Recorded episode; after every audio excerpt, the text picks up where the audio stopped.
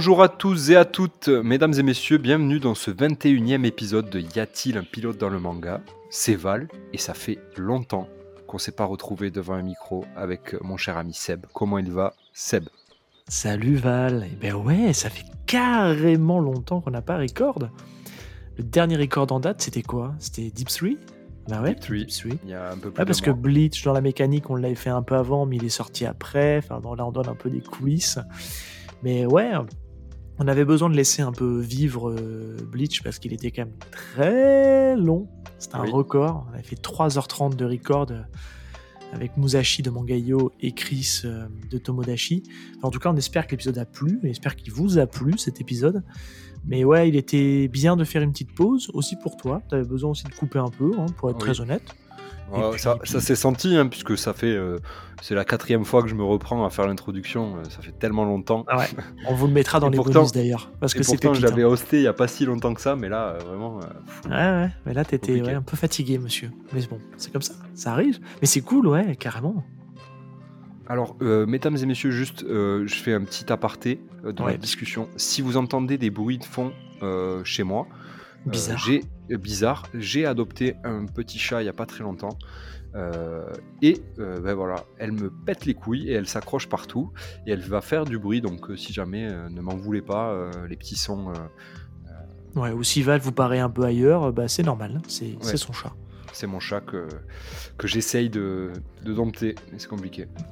Comment, euh, comment ça va Seb ça? Donc euh, du coup, euh, petite introduction, qu'est-ce qu'on fait? Comme d'habitude D'habitude on, on parle de, de nos dernières lectures. Je, te- propose de, de commencer. Est-ce que tu as lu des choses récemment? Ouais, alors avant de parler des dernières lectures, je voudrais juste placer un, petit, un petit big up au- à la team de Fox avec le podcast Ex. Oh oui. auquel j'ai participé et qui est sorti en début de mois. Euh, puisque là, si vous nous écoutez, euh, normalement, on est le 21 novembre. Et euh, le podcast de Fox a dû sortir en, début novembre. Et ils m'ont gentiment proposé de participer à leur émission pour notamment parler de Chainsaw Man. Et c'était très très cool. Passé un super moment avec eux. C'est des mecs vraiment super. Donc, euh, filez écouter.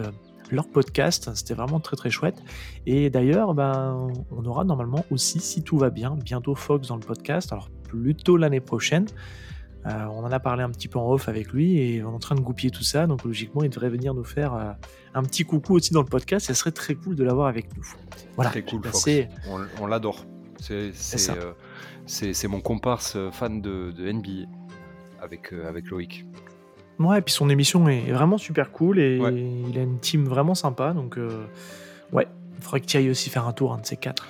C'est vrai, c'est prévu. euh, on a, on- il y a un petit truc dans les tuyaux euh, parce qu'en fait, j'ai déjà, fait- j'avais déjà fait un record avec Fox. euh, je, suis- je suis le premier à l'avoir rencontré entre guillemets, puisque j'avais record avec lui l'émission sur Full Metal Alchemy sur la chaîne de, sur la chaîne de Loïc.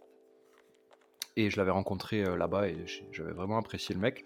Et du coup, j'avais en tête, pourquoi pas, l'inviter sur notre podcast pour parler d'un certain manga que je suis en train de lire euh, tranquillement. Euh, mais ça, ça arrivera. Donc euh, Ouais. on aura euh, Fox sur la chaîne euh, de certains avec moi. Et toi, je sais pas ce que tu as prévu, mec. Euh, De toute façon, on, Ouais, est, j'essaierai de venir. on va se Pourquoi pas, si j'arrive à me rendre euh, disponible. parce que monsieur part euh, sur, euh, sur le cinéma maintenant, hein, parce que tu n'en as pas parlé de ça, mais euh, on peut, Ouais. peut peut-être en, on peut peut-être en toucher deux mots. Oui, on peut peut-être en toucher deux mots. Oui, tu as raison, Hein tu as raison. Je sais pas, moi, qu'est-ce que tu en penses? Oui, euh, alors on, est, on, a, décidé avec euh, Max de chez PCF Manga, euh, on s'est trouvé des affinités communes pour le, cinéma et plus précisément le cinéma de genre, tout ce qui touche à l'horreur, le fantastique, le gore, etc. J'en passe. Et on s'est dit, bah tiens, pourquoi pas, on en ferait un, petit podcast, tu vois, un petit podcast. Et puis ouais, on s'est lancé. On a fait notre épisode 0 euh, qu'on a sorti pour, Halloween, qui est donc un petit peu avant Halloween qui, est en fait un épisode où on explique pourquoi on fait le podcast et on raconte un peu le, bah, concept de l'émission. Et, euh, logiquement, bah pareil, euh, si tout va bien, le premier épisode consacré donc à la mouche sort la semaine prochaine. Euh, sort normalement mercredi prochain. Alors pas le mercredi de cette semaine-là, mais le mercredi de la semaine suivante. Si tout roule, on devrait, on devrait pouvoir sortir ça euh, prochainement. c'est ça? fin novembre, normalement, si tout va bien. Ouais, si tout se passe bien dans le montage et qu'il n'y a pas trop de complexité, etc. Autour du 30 novembre, euh, ouais, c'est ça, exactement. Donc euh, ouais, on a très très hâte de, vous partager ça et ouais, ça permet un petit peu de, varier les plaisirs podcastiques et de s'éclater un peu sur le ciné. C'est vrai que j'avais envie d'en parler, lui aussi. Puis on voilà, on se trouvait euh, une certaine affinité là-dessus, donc c'est cool. Ça marche très bien. On vous mettra le lien. On a déjà discuté en off, hein, vous imaginez. Ouais. Moi, je donne toute la force que je peux parce que je crois beaucoup à ce, à ce projet-là. Il est très très stylé et j'ai très hâte de l'épisode sur la mouche euh, parce que ça ouais, nous aussi. Ouais, j'espère que ça va être. le, tirage au sort commence déjà très bien, je trouve. Ouais, ouais, ouais, ouais, carrément. Bah ouais, juste pour toucher deux mots du concept, on a, on a élaboré une liste en fait avec, euh, avec Max. On a mis une centaine de films. L'idée pourquoi c'est une centaine de films, simplement, c'est pour euh, vraiment faire marcher le côté aléatoire et qu'on se dise bah, sur quoi vraiment on va tomber. Et, on a classé tous ces films-là en cinq catégories. Euh, bah, que sont l'horreur, le slasher, le gore comique, le fantastique, euh, tout ce qui est un petit peu horreur psychologique. Tout est réparti là-dedans. C'est grosso modo des films qu'on aime. Il y a quelques petites découvertes pour l'un et l'autre, euh, puisque ce sont des films que moi j'ai vus et qu'il n'y a pas vu, puis inversement. Et là, ouais, pour le, pour le premier tirage au sort, on, a, on fait marcher un petit Excel qui fait mouliner et il nous sort un film. Et là, c'est vrai qu'il nous a sorti La Mouche dès le début de David Cronenberg et que j'ai revu. Il y a, ça fait longtemps que je l'avais pas revu. Et waouh, Garde, le pour toi. J'en dis pas, euh, j'en dis, je dis rien ici. Dis pas plus. Euh, allez, euh, allez sur la passion du creep. Allez suivre la passion du creep et suivez. J'ai pas dit le titre, je crois en plus. Non, t'as pas dit le titre. Non, j'ai pas dit le titre. Je suis, la passion du commercial. Magnifique titre. Pas se mentir. Mais ouais, on vous mettra les liens dans la, dans la description de l'épisode si vous voulez checker, mais c'est sur toutes les bonnes plateformes de podcast. vous risquez pas de. Généralement, les gens qui lisent des mangas regardent des films aussi. Euh, donc je, je, pense que ça peut peut-être intéresser deux trois personnes. Euh, Mention spéciale quand même parce que encore je leur dis ici, mais euh, un gros gros merci à Loïc qui nous a fait la, le visuel du podcast et franchement on adore. Nous on adore, on déchire, ça a été un énorme coup de cœur. Là vous avez vu la, la jaquette, vous verrez où vous avez vu la jaquette de couverture, mais il va y avoir une petite déclinaison pour, par épisode avec un petit, un petit template qui a été créé pour l'occasion et on pourra se faire vraiment plaisir avec les jaquettes de films, avec les affiches de films, ça va être très très cool. Bon, c'est bon, t'as fini de faire ta promo de ton J'ai fini ça en promo, c'est bon. C'est bon, monsieur. Super. Euh, eh bien écoute, je vais reprendre la parole pour te la redonner de suite. c'est vrai. Eh oui, parce que euh, qu'est-ce que tu as lu récemment On fait les petites. Euh, comme d'habitude, euh, vous le savez, on aime bien parler de ce qu'on lit en ce moment, nos, petites lectures du moment, etc. Et vous les partagez. On en parle rapidement en introduction avant de, passer au vif du sujet. Alors, Seb, qu'est-ce que tu as comme lecture, toi, en ce moment? Eh bien, écoute, moi, je, lis pas mal de choses, mais j'ai envie de, sur des lectures un peu plus légères. Et euh, j'en ai déjà parlé, euh, alors je sais plus où est-ce que j'en ai parlé, mais euh, j'ai fait l'achat, je le redis ici, mais j'ai fait l'achat d'un de nos auditeurs qui sur le Discord qui m'a vendu ces sept premiers tomes de Rent a Girlfriend. que j'avais déjà lu en, en démat, mais je les voulais en physique parce que je trouve que l'édition est vraiment super jolie.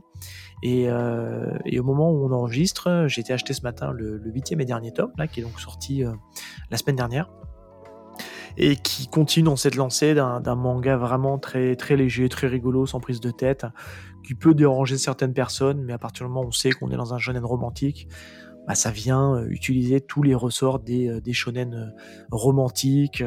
Quand tu dis huitième et dernier tome, tu dis... Non, huitième tome, sorti, c'est le dernier tome sorti en date. D'accord, excuse-moi. Ouais, non, non, je crois que c'est une série qui compte... non, non, elle est, elle est super longue.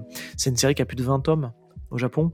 Et euh, le rythme de parution donc chez Noévé Graphics est quand même pas super rapide, mais ça me va bien parce qu'au moins comme ça je prends le temps de savourer le manga, ça sort pas trop vite, je me retrouve pas vite en retard parce que mine de rien en ce moment je me retrouve avec euh, un nombre de mangas assez assez fou à, acheter parce que j'ai commencé plein de séries et c'est l'erreur à ne pas faire parce qu'à un moment donné on se retrouve vite dépassé et le budget ben il suit pas toujours.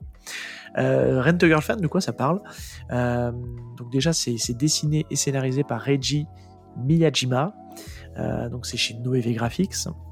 Noévé Graphics a la particularité de faire des mangas où il travaille beaucoup l'édition. Donc ce sont des mangas qui sont en général sous blister, pas parce que c'est euh, un peu coquin, c'est juste que dedans en fait ils mettent une carte à collectionner et euh, il y a vraiment un boulot qui est fait sur la couverture, sur le papier. C'est vraiment des mangas quand même vraiment ultra quali. avec un super vernis sélectif sélectif sur la, sur la couverture. Et, et Rent the Girlfriend, ça parle de quoi? Ça parle de, Kazuya, qui est, un, qui est un jeune puceau, ce qui se définit comme ça, d'une vingtaine d'années. Il va à la fac. Il vient de se faire larguer par sa, par sa nana. Et il est complètement déprimé. Il, il sait plus quoi faire et il pense qu'il va terminer seul et, il tombe sur un site internet qui euh, lui propose euh, de louer sa petite amie. Donc le pitch comme ça peut faire très bizarre, euh, puisqu'en fait il va aller louer sa, petite amie, hein, d'où le titre Rent a Girlfriend, rent du verbe louer en anglais, hein, pour les deux trois du fond qui parlent pas trop anglais. Euh, sauf que ouais, le, pitch peut paraître très très basique, mais en fait c'est euh, tous les codes du shonen romantique où bah, justement ça va pas être juste une simple location, ça va aller un peu plus loin. Voilà, il y a beaucoup de gags, beaucoup de, situations un peu rocambolesques, beaucoup de quiproquos, tout ce qui fait en fait le sel du shonen romantique et, c'est cool, c'est très plaisant, moi ça me fait rire et ça marche bien sur moi et, et c'est voilà, j'ai une appétence pour les chaînes romantiques et celui-là il marche bien et c'est toujours un plaisir de, de, lire tome après tome euh, Rent a Girlfriend. Voilà pour la lecture. On ton, ton appétence pour ce genre de, de lecture. Euh, et t'as dit que t'étais dans, une, dans un mood où t'avais envie de lire des choses légères, donc euh, ouais. ça se comprend. Ouais, ouais, carrément. carrément. Et toi, mon petit Val, qu'est-ce que tu lis en ce moment euh, Alors, moi en ce moment, euh, disons que euh, j'ai, comme d'habitude, j'ai des séries en cours. Et en fait, suite à une discussion avec Chris, j'ai pris une décision. Le fameux Chris. J'ai pris une décision, puisque comme toi, et tu viens d'en parler, je trouve que c'est intéressant à aborder comme sujet. Après, je, viendrai sur ma lecture. Ouais, vas-y, vas-y. C'est le fait de, de, suivre plein de séries en cours. Et donc de devoir mensuellement euh, aller chercher ces tomes, etc. Euh, et en fait, j'ai remarqué que ça, ça avait tendance à, gâcher certaines, certaines lectures euh, et, certains mangas que, que j'apprécie pas autant que quand je lis tout peut-être d'un coup ou que je lis que ça. Et Chris m'a expliqué que lui, ce qu'il faisait, c'est que généralement, il choisit un manga et sur la période de temps qu'il a, il va lire uniquement ça, il va se procurer que les tomes de ce manga-là, jusqu'au bout, si le tome est fini ou pas. généralement, c'est des séries qui sont terminées, sur lesquelles il fait ça. Alors, attendez, excusez-moi, je dégage mon chat qui est en train de faire des conneries. et donc, du coup, je me suis dit que j'allais très certainement faire de même, choisir une série et, et m'y coller et garder, euh, garder un, rythme de lecture assez, euh, euh, disons, fixe, si je peux dire ça. Ouais, ouais, bien sûr. Pour, bah, pour rester dans l'œuvre et, et, l'apprécier jusqu'au bout, et puis après passer à une autre. Et ça permet un peu de temporiser et de, et de pouvoir, mais je pense, apprécier un peu mieux certaines œuvres. Euh, mais je, te, je, me permets juste de rebondir sur ce que tu dis. Hein. Je pense que c'est une bonne chose à faire. Moi, il y a pas mal d'œuvres pour le podcast euh, que j'ai lues, qui étaient terminées ou quasi terminées, que j'ai lues en quasiment une seule traite. Et je trouve qu'aujourd'hui, euh, de relire des œuvres dans sa globalité, sans faire de pause, et de rester focus que là-dessus, je trouve que tu, tu te focuses vraiment que là-dessus, tu te concentres et tu louperais rien. Tu vois, moi, The Promise Neverland, je pense que l'expérience n'aurait pas été aussi forte si je l'avais pas bingé tu vois. Ouais. Bleach, c'est pareil. Je l'ai relu en une seule traite. Ça aurait pas été pareil si je l'ai pas lu en une seule traite, tu vois. le manga dont tu vas parler, parce qu'on en a parlé en off, je l'ai lu aussi en une seule traite. Et je pense que l'expérience aurait pas été la même si j'avais pas tout lu d'un seul, d'un seul coup. Ouais. J'ai fait la même chose pour la relecture de Dragon Ball. Enfin, tu vois, enfin, il y a plein de mangas comme ça que j'ai relu en une seule traite et euh, en plusieurs jours, semaines, et en me concentrant que là-dessus. Et en vrai, c'est tu partages un moment avec ces personnages-là et cette histoire-là pendant un, pendant un cycle de ta vie. Ouais, je, trouve ça vraiment cool en fait. C'est pas mal, euh, ça s'apparente un peu peut-être à regarder des séries, tu sais, être dans une ouais, série ça. et regarder que ça pendant euh, plusieurs mois ou euh, plusieurs semaines et tout. Et, et Il partage ta vie, quoi. Ouais, ouais c'est ça. Je pense que je vais, je vais essayer de me fixer à faire ça, mais après, c'est assez dur parce que quand tu as des séries en cours et qui sont. qui, qui, sont éditées et que tu as envie de lire, moi je pense à Jujutsu Kaisen par exemple, je me vois mal ne pas acheter le dernier tome en date de Jujutsu Ouais, ou Kaiju, les trucs qu'on partage tous les deux, là, Kaiju Number 8. Awashi, par exemple. Clin d'œil, clin d'œil. Euh, mais bon, bref, c'était euh, c'était une petite aparté. Euh, dites-nous dites ce que vous en pensez. ça peut être intéressant. Partagez-nous sur Discord ou sur Twitter. Ouais, vos habitudes de lecture, ça nous intéresse. N'hésitez pas à nous. c'est euh, intéressant de, se donner des filons parfois, parce que moi, des fois, je, me cherche et je sais pas s'il y a des gens qui consomment un peu comme moi. Euh, parfois, en fait, j'ai pas du tout envie de lire euh, un truc que je suis en train de lire, et j'ai juste envie de lire autre chose, et donc du coup, je m'éparpille et en même temps, je me perds sur mes lectures, etc. Ah, on peut être honnête, hein, la, pause que, tu as faite plus, plus que moi, hein, elle, est, elle vient un peu de là aussi. C'est qu'aujourd'hui, on s'est imposé. Euh, alors, tu étais volontaire, hein, je t'ai pas forcé à rien, attention. Mais, il m'a euh, forcé, il m'a séquestré, il m'a mis le micro dans la bouche. Non, mais en fait, je, propose souvent des lectures, tout ça, et, et c'est vrai que j'ai un peu sorti Val de sa zone de confort sur pas mal de titres et, euh, et, surtout sur sa façon de lire et son rythme de lecture. On n'a pas le même rythme de lecture tous les deux. Moi, j'ai un rythme de lecture assez intense. Par moments, je peux lire beaucoup et des fois complètement arrêté. Et euh, je pense qu'à un moment donné, on n'a pas su se synchroniser. Et c'est vrai que Val a eu un petit moment, un, petit côté, comment dire, un peu euh, saturation. je vais pas parler pour toi, hein, mais euh, ouais, ouais, ouais. c'est un peu ça, ouais. Mais, mais je pense que c'est pas uniquement dû au podcast, c'est aussi dû. c'est un, un, global, c'est un Certainement tout, à ça, au fait que je lis beaucoup de séries en même temps. Et, et, donc, du coup, quand je pars faire mes petits achats manga du mois, ben, j'achète plein de petits tomes à droite, à gauche. Et donc, en fait, genre, je vais suivre 4-5 séries en même temps. Et je vais acheter un ou deux tomes de chaque. Euh, et, et, du coup, je vais avancer, mais très doucement. Et donc, du coup, euh, j'ai pas vraiment l'impression d'apprécier, tu vois, euh, une œuvre, je pense. Plus à, par que ce que je te rajoutais pour le podcast par-dessus, ben, ça faisait un sacré. C'est ça, c'est ça. Je, pense, je pense par exemple à Beastars, tu vois. Euh, Beastars, j'ai adoré, euh, j'aimerais bien qu'on en parle un jour. J'adore lire Beastars, vraiment. À chaque fois que je vais acheter euh, des mangas, je pense, je me dis, bon, je vais prendre un tome de Beastars euh, parce que j'ai envie de lire la suite. Et, et, je le fais pas parce que, ben, en fait, voilà, podcast, et puis il y avait d'autres choses que j'ai envie de lire aussi, et je commence à tarder, j'ai pas trop envie, j'ai pas envie d'être trop en retard sur la parution, etc. Bref. en vrai, il n'y a rien qui nous oblige à, à acheter les tomes tous les jours. Tu vois, moi j'ai quand j'ai annoncé en fait ma, liste de lecture chez Fox, je, vais les, je vais les disséminer sur le mois, hein, mais je pense qu'au final, sur ce que j'ai annoncé, je pense qu'il y en a peut-être un ou deux, je me dis, bof, ils sont peut-être pas si nécessaires que ça dans le côté j'achète pour acheter. Ils vont pas disparaître comme ça, en tout cas ceux auxquels je pense ne vont pas euh, s'arrêter comme ça. Et je me dis, bah, c'est peut-être bien de laisser un peu sortir les tomes et peut-être d'en acheter 3, 4, 5 d'un coup, tu vois, pour justement euh, bah, faire une session de lecture de 3, 4, 5 tomes et pas juste un tome. Quoi. Clairement. Quand tu vois le temps que tu mets en moyenne à lire un tome, 20-30 minutes pour les shonen classiques, ça va assez vite, quoi, tu vois. Clairement. Mais ça a été le cas, moi, avec euh, Slam Dunk, tu vois, quand j'ai lu Slam Dunk, il y avait déjà quelques, euh, pas mal de tomes qui étaient sortis de la Deluxe édition. et donc, du coup, j'ai pu tout lire d'une traite et je suis arrivé très vite à, à, jour.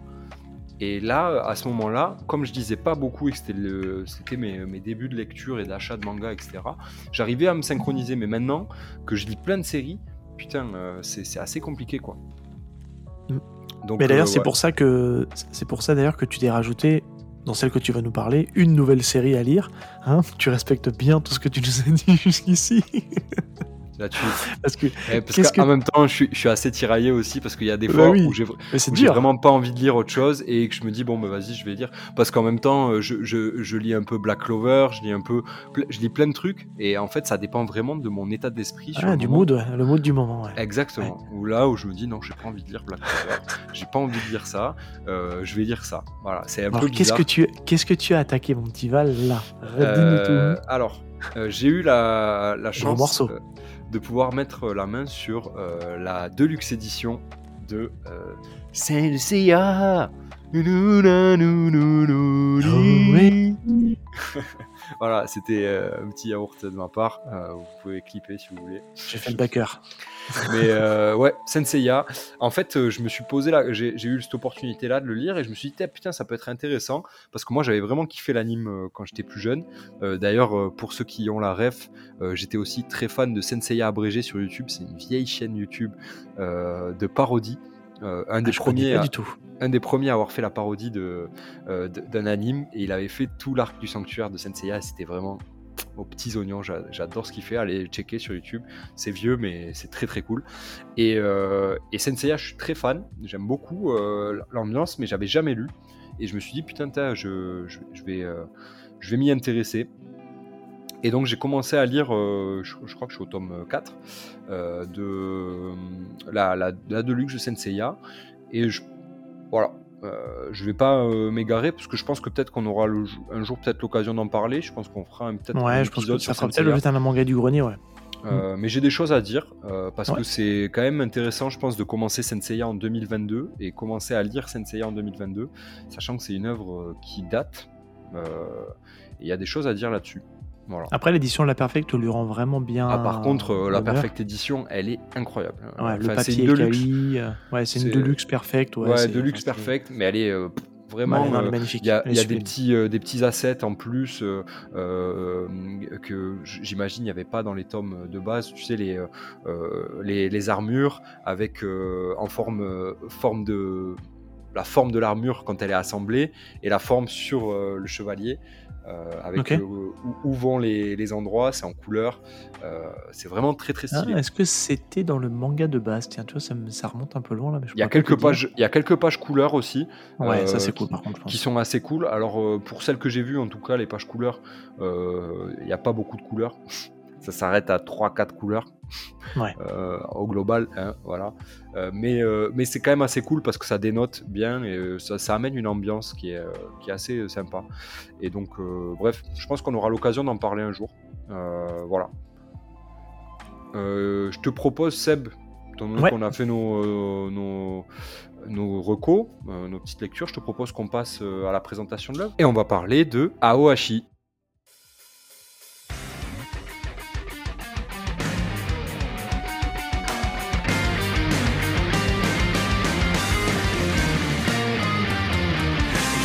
僕がここにいる理由を探して」「胸の隅から隅駆けずり回るけど」「見当たらず空を蹴り上げいだら」「夢がこぼれ落ちて夜に溢れてた」「何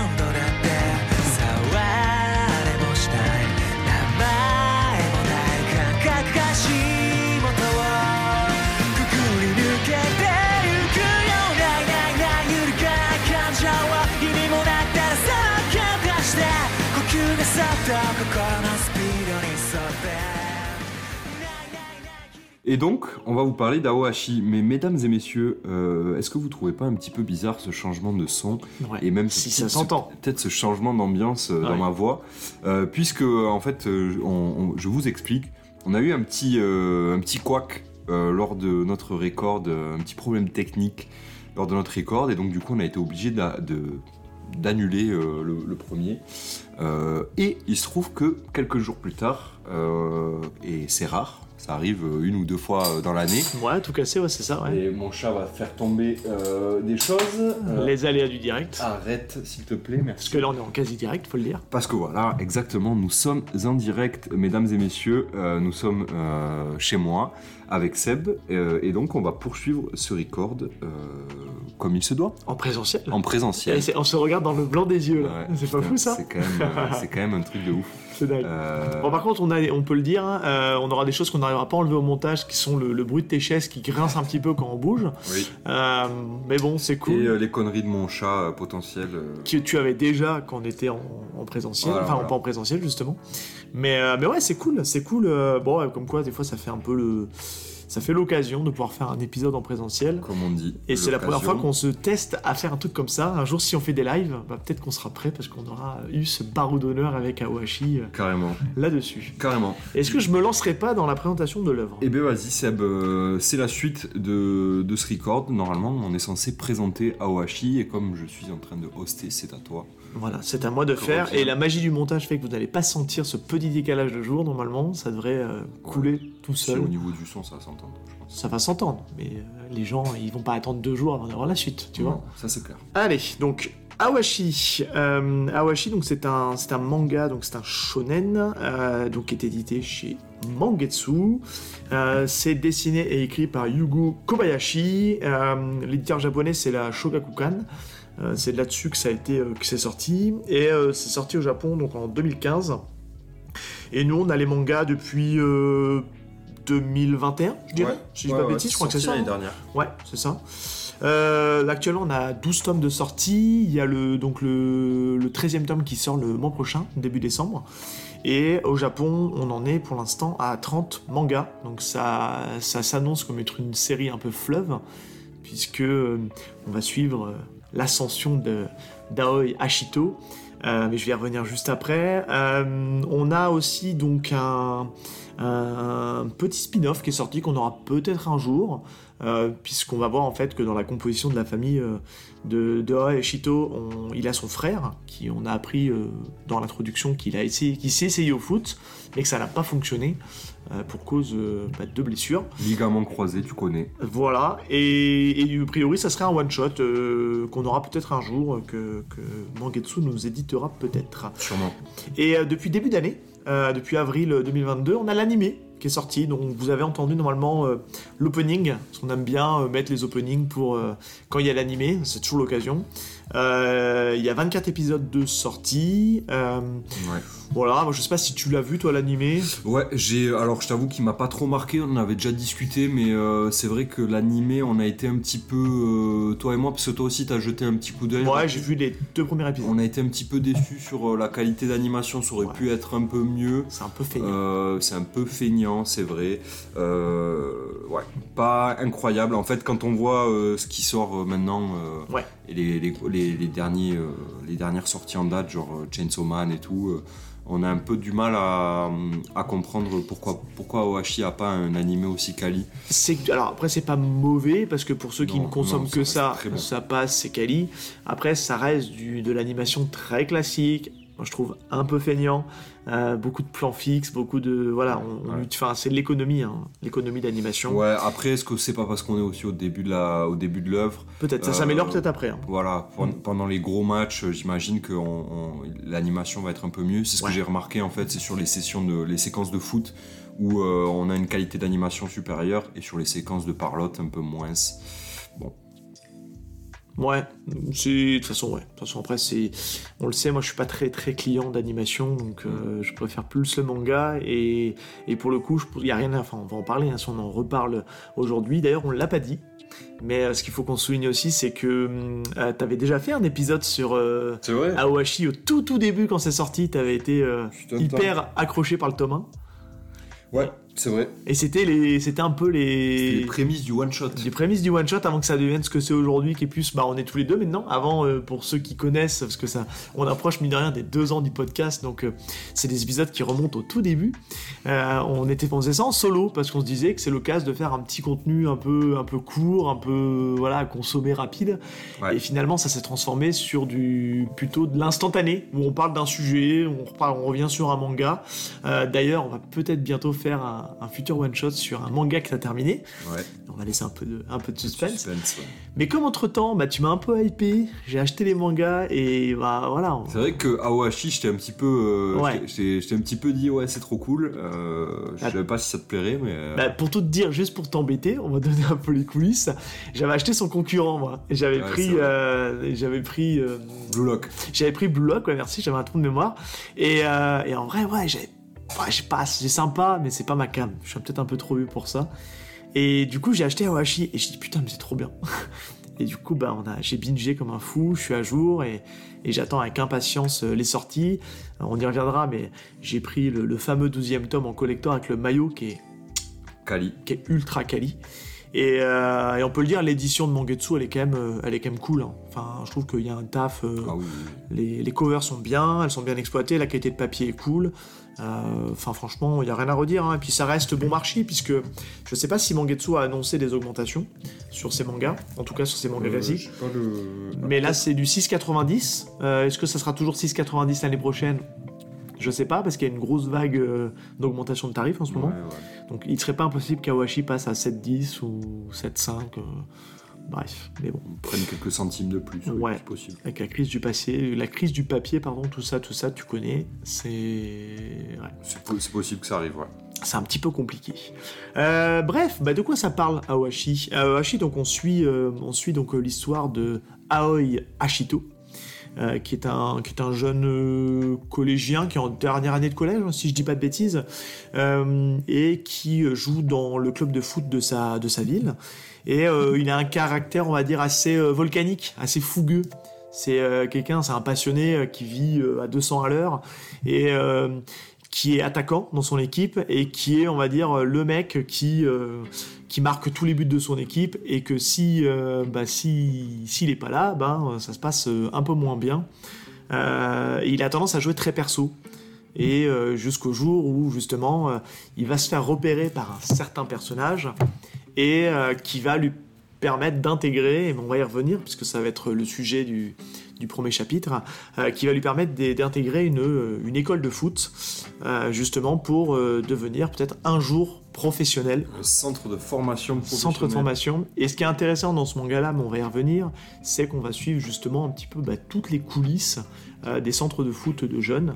Euh, avec ben, vraiment tous les côtés euh, bah, qui peuvent être compliqués, difficiles, euh, voilà, toutes ces petites choses-là qui fait que ben, euh, c'est un système qui est impitoyable et qui ne laisse pas de place au doute et, et, et puis voilà, donc euh, c'est un, voilà, un, petit, un petit synopsis un peu à la freestyle là comme ça. Bah, c'est du bon petit shonen, euh, comme on aime. Bon petit un- shonen de sport. C'est un bon petit shonen de sport, on l'a pas dit, c'est du neketsu à fond, parce qu'on le verra, euh, une des grosses qualités d'Ashito, c'est de jamais rien lâcher, et de toujours prendre les choses de manière très positive, malgré l'adversité et malgré le côté euh, compliqué. C'est assez étonnant pour un personnage de shonen quand même d'avoir ce comportement-là, non? Tu trouves pas De quoi d'être neketsu Ouais, Étonnant, en effet. Étonnant. Mais c'est très classique, mais, euh, mais pour le coup, c'est... Mais ça marche. Mais ça marche. Ça marche fort. Mais on va y revenir hein, euh, sur les quand on va avancer justement sur le côté Ouais. écriture, sur le comment comment sont foutus les matchs.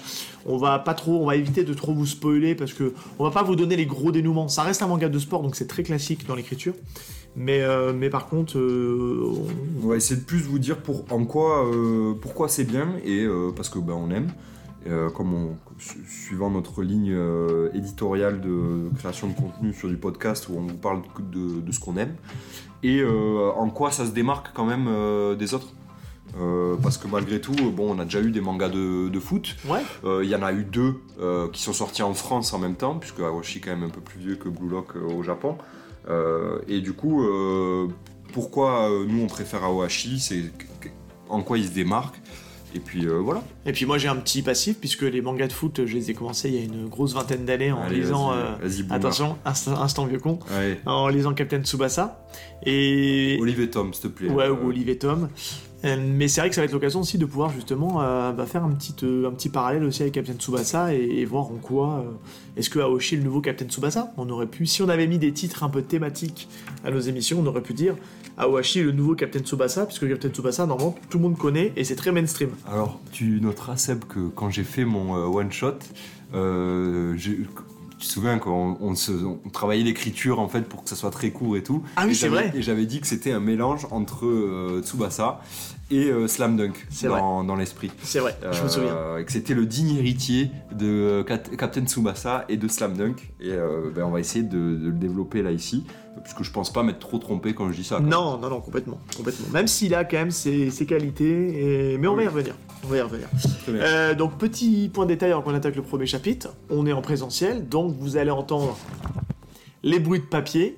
Euh, donc c'est un petit côté euh, vraiment parce qu'on l'entend un peu moins quand on est en quand on fait du distanciel parce qu'on est un peu plus loin du micro et que souvent on, on a tendance un peu à nettoyer la piste du, du collègue qui parle. Donc ce qui fait qu'on n'entend pas les bruits de page, mais là on va être un- c'est un peu en mode un peu direct, un peu live.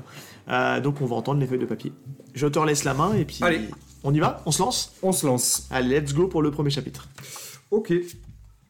Du coup, Seb, pour le premier chapitre, euh, donc euh, comme d'habitude, euh, petit, euh, petite, petit avis sur la cover d'abord. parce qu'en fait, on, on- tu parlais tout à l'heure des covers et juste, je pense qu'on peut faire juste une toute petite aparté là-dessus.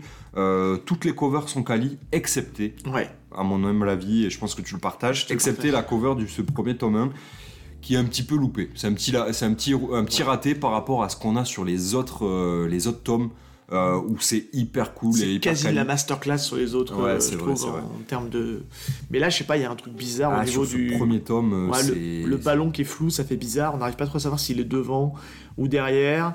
Et Euh, le dessin de Hachito est pas, euh, je trouve qu'il est pas représentatif de la patte de l'auteur. Ah, puis il a une position bizarre. Je sais pas, je, je trouve que la, la, la- la mise en forme de cette, de, cette, de, de la jaquette au niveau du, du personnage il est pas ultra convaincant. Et un Thomas, normalement, t'es censé euh, donner un peu envie aux gens. Tu vois, euh, à, à contrario, euh, j'aurais préféré qu'ils dézooment, parce que là, t'as l'impression que c'est un zoom qui a été fait.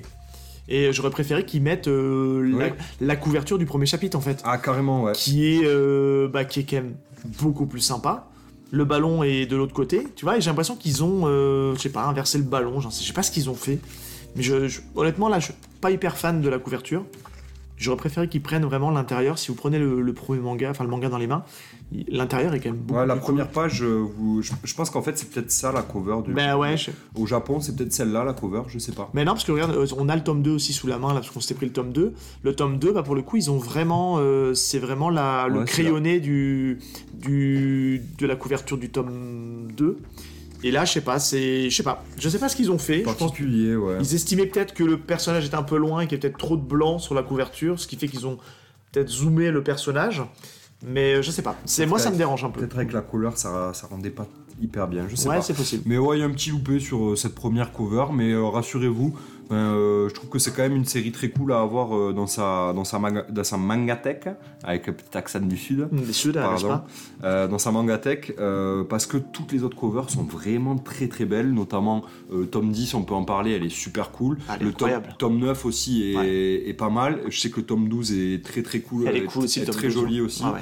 Enfin, euh, et ça va de, de mieux en mieux, je crois. hein. À chaque fois, on a des, des super covers qui en disent pas trop et qui donnent un ton euh, plutôt cool. euh. Ouais, parce qu'on n'est pas spoilé par la on couverture. on n'est vraiment pas du tout spoilé par les couvertu- couvertures, donc ça c'est très cool. Ok Seb, la cover c'est fait, on peut passer bah, du coup au premier chapitre. Je tousse, pardon, excusez-moi. Et donc on attaque ce premier chapitre. On n'a pas de... euh, si on a une petite page d'introduction, le, le petit préambule où on est en fait euh, sur cette page à la, on, on sait qu'on est à la coupe intercollège du département d'Eimé. Euh, Qui est la ville d'Ashito, du coup. Ouais, euh, c'est une île d'ailleurs, Ok. si je crois. Non, c'est pas une île. Bah, je. non, je sais pas. Euh, Ou en tout cas, c'est une, c'est une ville. euh, C'est la campagne, quoi, on peut le dire. c'est la campagne, mais c'est la campagne au bord de l'eau. Ouais. Euh, c'est une ville portuaire, un petit peu, une petite ville portuaire, euh, un peu paumée du Japon, euh, de ce qu'on comprend et ce qu'on va comprendre dans le, dans le manga au fur et à mesure. Et on voit en fait Ashito être hyper, comment dire, content sur le terrain, ou en tout cas déterminé. Il est, oui, il est, ouais, on sent qu'il est motivé, quoi. On parle, donc on reconnaît que c'est Ashito, et on parle dans, dans les gradins, on parle de lui comme étant quelqu'un de très fort. Il est trop fort, non, ce numéro 10, ce garçon avec le numéro 10. Euh, il joue tout seul. Euh, c'est sur ça que se termine cette page de, Ouais. préambule. Et d'ailleurs, on voit un personnage dos. On a fait, je sais pas si t'avais fait gaffe au petit point de détail, c'est en le relisant Oui. que j'ai vu ça. C'est déjà un personnage qui va avoir son importance Ouais, euh, dans le manga, On va en parler. qui est dans les tribunes et qui regarde justement Ashito, Ashito jouer. Il est là, il est là. Et d'ailleurs, bah, ce personnage-là, on l'aura sur la double page euh, introductive du premier chapitre. Ouais, Euh, l'illustration qui est très jolie, j'aime bien moi. qui est ouais, très sympa, où on a euh, des pions avec des numéros, un, euh, un petit tableau de, de stratégie de foot, je sais pas comment, un, board, comment on peut appeler ça C'est un truc qu'on voit souvent dans le basket, tu sais, toi qui es fan de basket, Ouais, on, bah voit- ouais, ouais. on les voit souvent disposer les pions. Voilà, c'est de, la, de la stratégie de jeu, du positionnement de jeu pour justement faire de la, des stratégies d'attaque, de défense. Exactement. ouais. On a le personnage d'Ashito, euh, Qui porte déjà son maillot. et deux autres persos qu'on ne reconnaît pour l'instant, qu'on ne connaît pas encore, mais euh, on saura qui, qui Très, très vite. plus tard, très vite. Exactement. Et donc on attaque ce premier chapitre sur euh, euh, une première partie où on est bah, du coup pendant le match. pardon, excusez-moi, hein, c'est le chat. hein, vous imaginez bien si vous entendez des bruits. Nous sommes pendant ce fameux match où qu'on avait pendant la, la page introductive où bah, justement on voit Ashito marquer un énorme but pleine lucarne. euh, pleine Lulu, hein, exactement. Euh, grosse frappe en pleine lucarne. euh, et puis on l'entend euh, crier Bouffez-vous ça Donc on le voit, on, on voit qu'il est vraiment. Il est humble. hein. ouais, il, est, il est humble et puis surtout ça, il a l'air d'aimer jouer au foot et Ah, d'aimer jouer tout seul au foot. Ouais, ouais. C'est ça. C'est son, gros souci, ouais. C'est la petite réflexion qu'on a de lui. Euh, donc pendant ce match-là, on, on constate qu'en fait ce but-là ramène l'équipe à 4, partout. Ouais. Parce qu'ils en, ils en marquent beaucoup, mais ils en prennent aussi beaucoup. hein. Ça, c'est gros souci. hein. Ouais, exactement. Euh, et donc en fait, on arrive au, au- au climax euh, du, match, puisqu'il y a égalité. Euh, on, a des gens sur les, dans les gradins qui, font des petits commentaires et qui disent, euh, comme d'habitude, Aoi fait, fait un peu n'importe quoi, il se moque complètement des rôles et de la formation. Pourtant, on avait abordé tout ça avant le match. Et euh, le coach qui dit euh, Allons, ce n'est pas si grave, du moment qu'il marque des buts, c'est le principal. Ouais, ça va être. En fait, c'est même la. Je crois que la fille, c'est la, ça doit être la- un peu la, la coach adjoint là, qui dit ça. Ouais, je pense Qu'elle a, ouais. elle, a, elle a le fameux tableau dans les mains là justement où elle dit Ouais. ça et ça montre un petit peu du bah comme tu dis il joue tout seul quoi hein. clairement euh, on voit tout de suite un peu un élément de son caractère c'est quelqu'un qui, qui vit la, la truc à 100% et puis le but c'est de marquer donc Ouais, très bien. Euh, ok, on passe à la suite. Je, je suis vraiment désolé, euh, messieurs, dames, mais là j'ai mon chat qui vient de me sauter dans le dos, ouais euh, qui m'a planté ses griffes et euh, j'ai pas crié. non Mais j'étais pas fait, loin, mais t'as fait une tête t'as fait une tête vraiment bizarre Elle va faire des conneries. Putain, ouais, c'est les aléas de faire du présentiel avec un chat qui a quoi 6 mois même pas 3 mois, 4 Trois mois. mois, ouais. c'est un bébé. C'est Ouais, cool ça vous fait des ça vous fait des petits euh, ouais Je suis vraiment, je suis vraiment désolé. Euh, ok, à la suite donc euh, de ce match-là, donc euh, Ashito, il est, euh, enfin à la suite de ce qu'on était en train de présenter, Ashito est, est complètement déterminé à aller gagner ce match puisqu'en fait il, il y a 4-4. Ils ont pris 4 buts, en fait ils en ont marqué 3 dans la première mi-temps et ils en ont pris 4 euh, pendant la seconde mi-temps. Et là ils viennent de marquer le but d'égalisation pour aller chercher potentiellement la victoire. Et donc on a une petite séquence où en fait on voit Ashito devenir beaucoup plus euh, sérieux et, euh, et pourquoi? et froid. Euh, pourquoi? Ben Parce que en fait, il se fait euh, un petit peu trash talk ouais par euh, les adversaires. En gros, il y a un, un de ses adversaires qui lui parle et qui lui dit ouais, euh, qu'il a bien dressé ses, ses petits singes de compagnie euh, en parlant de ses coéquipiers. Et donc forcément, Ashito, ça lui plaît pas du tout. Il est très volcanique, ouais. Euh, On sent qu'il est. Ouais, ça il- nous rappelle quelqu'un d'ailleurs, cette scène. le coup de boule, alors il est un peu plus haut dans la vraie, dans un peu plus bas dans la vraie vie. Exactement. Et Je pense qu'il y a une ref. Ah, peut-être, ouais, je pense que ouais, c'est petite mainstream hein, comme bref, hein. Zizou, hein Ouais, exactement. Parce que Ashito va en fait euh, mettre, euh, mettre un, un gros coup de boule, euh, un gros coup de boule à, à- au, au mec, hein, dans- Ah en pleine tête, dans la gueule, et donc il va prendre euh, un carton rouge, red Ouais. card. Logique. Et on voit dans les gradins un monsieur qui a quand même un petit sourire, euh, avec un petit, euh, hmm, Un petit rictus, ouais. un petit rictus Ouais. et un petit hmm d'intérêt, on imagine.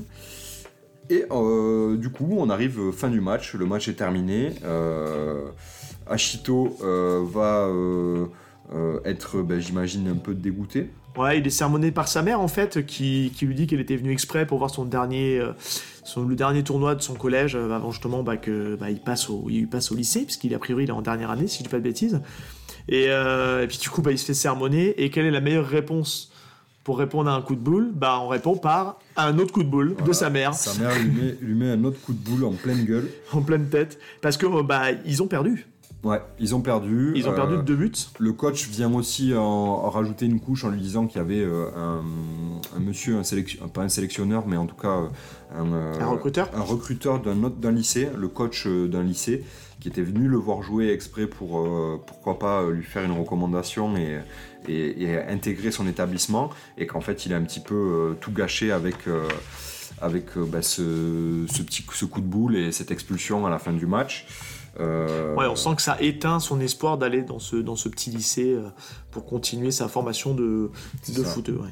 Le, le coach lui, euh, lui cite ce qu'a dit le coach du lycée. Je pensais découvrir un formidable attaquant, pas un petit gamin immature. Et donc ça, forcément, ça met un peu une claque à Ashito. Et en même temps, on est en train de voir que bah, tous ses copains du, du collège sont tous en train de pleurer sur le terrain parce qu'ils ont perdu euh, 6 à 4 suite à l'expulsion d'Ashito. Ils ont pris une, euh, une dérouillée. Euh, ils ont pris deux buts d'affilée. Et donc voilà, Euh, c'est ici que s'arrête un peu cette première partie Ouais. du premier chapitre. Euh, ensuite, euh, on passe à une autre ambiance.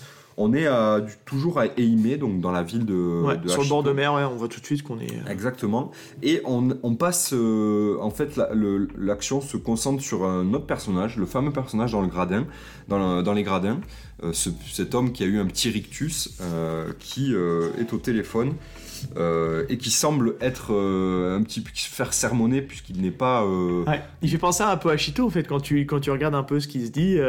On voit qu'il qu'il y a la personne qu'il a au téléphone lui dit que Nozomi est furieux. Alors qui est Nozomi, on le verra plus tard. Mais euh, tu t'assois sur le planning de l'équipe alors que vous avez un match dans deux jours. Ça nous fait penser un petit peu, c'est un peu le, tu sais, c'est un peu l'écran, c'est un peu le miroir de, juste avant où on apprend que, ben, que Hashito, bah, lui aussi, il s'assoit sur, euh, sur la stratégie de l'équipe, puisque c'est un reproche qu'on lui fait euh, au début. il se moque complètement d'informations, du rôle, enfin de la stratégie qui est mise en place. Et on a l'impression que ce mystérieux personnage euh, qui est en train justement de discuter de, bah, d'une stratégie d'équipe et du planning d'équipe, euh, bah, pour le coup, il a l'air de faire d'être un peu pareil euh, dans ce, dans ce truc-là. Ouais. On- aussi, petit détail, c'est qu'en fait, on apprend que c'est la ville natale de ce, de ce monsieur-là. Ouais, et il met. Ouais. Et il y a une petite case avec des fleurs où, et juste en dessous, il dit Je suis allé fleurir sa tombe. Donc on imagine qu'il est, euh, qu'il est venu euh, très certainement fleurir la tombe d'un de, ses euh, parents. Quelque chose comme ça. Et en fait, il a un air très serein. Quand on lit, je sais pas ce que t'en penses, mais Ouais. je trouve que quand on lit, en fait, c'est là que Kobayashi est, est assez bon. Il arrive à faire dégager la sérénité dans, dans le personnage, je trouve, dans sa manière de parler. Oui. Et euh, On sent qu'il a de l'assurance et qu'il sait où il va. en tout cas. malgré le fait qu'il se fasse sermonner, il reste quand même euh, très, euh, très serein et, euh, et très pas mélancolique, mais Ouais, ouais. tu vois, très cool. Et il explique qu'il a un petit truc à régler pour le boulot, et ensuite il reviendra, bah, du coup, là où il est attendu puis pour, on, pour son match, j'imagine. on se rend compte en fait qu'il est qu'il a pas choisi son bah, le coin de cette posée donc il est à moto hein. Ouais. il s'est mis sur le bord de mer mais en fait il c'est pas c'est pas un hasard puisqu'il est en fait à l'endroit où euh, Ashito est en train de se défouler on peut dire ça hein. Il se défoule de sa défaite de sa frustration de la défaite et il court décrassage, oui. voilà, il fait un gros décrassage parce qu'apparemment ça fait deux heures qu'il qu'il court comme un gros dératé pour, euh, bah, pour euh, finir par croiser justement ce, fameux personnage. Euh, bon, bah, on peut le dire, hein, c'est donc le fameux Fukuda qu'on va, va découvrir un petit peu plus tard, qui lui dit, ben, dit, je m'attendais, je t'attendais, j'attendais que tu, que tu te poses, mais ça n'en finit pas. Et puis il finit par s'évanouir et tomber dans les bras de, de Fukuda. Ouais, exactement. il est complètement cuit.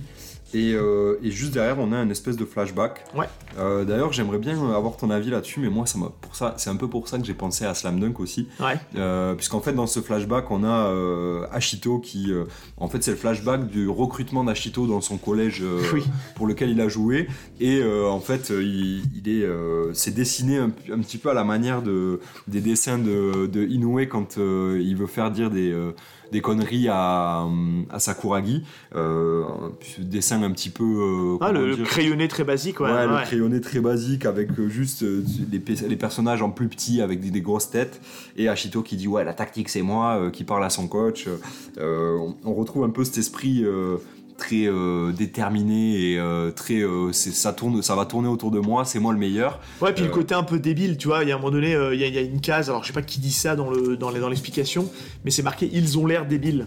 Et, euh, et c'est un peu ce qu'on peut ce qu'on peut qualifier, on peut qualifier euh, on peut qualifier Sakuragi un peu de ça parce que c'est un gros débile euh, Sakuragi. Je l'adore hein, le personnage, mais à toujours brailler, euh, c'est qui le génie, il a un petit côté un peu mononeurone des fois. Alors, après on apprendra qu'il c'est un- c'est une brute au cœur tendre. ouais, ouais, ouais, mais. Ashito a un peu ce donne un peu cette impression là au départ quoi.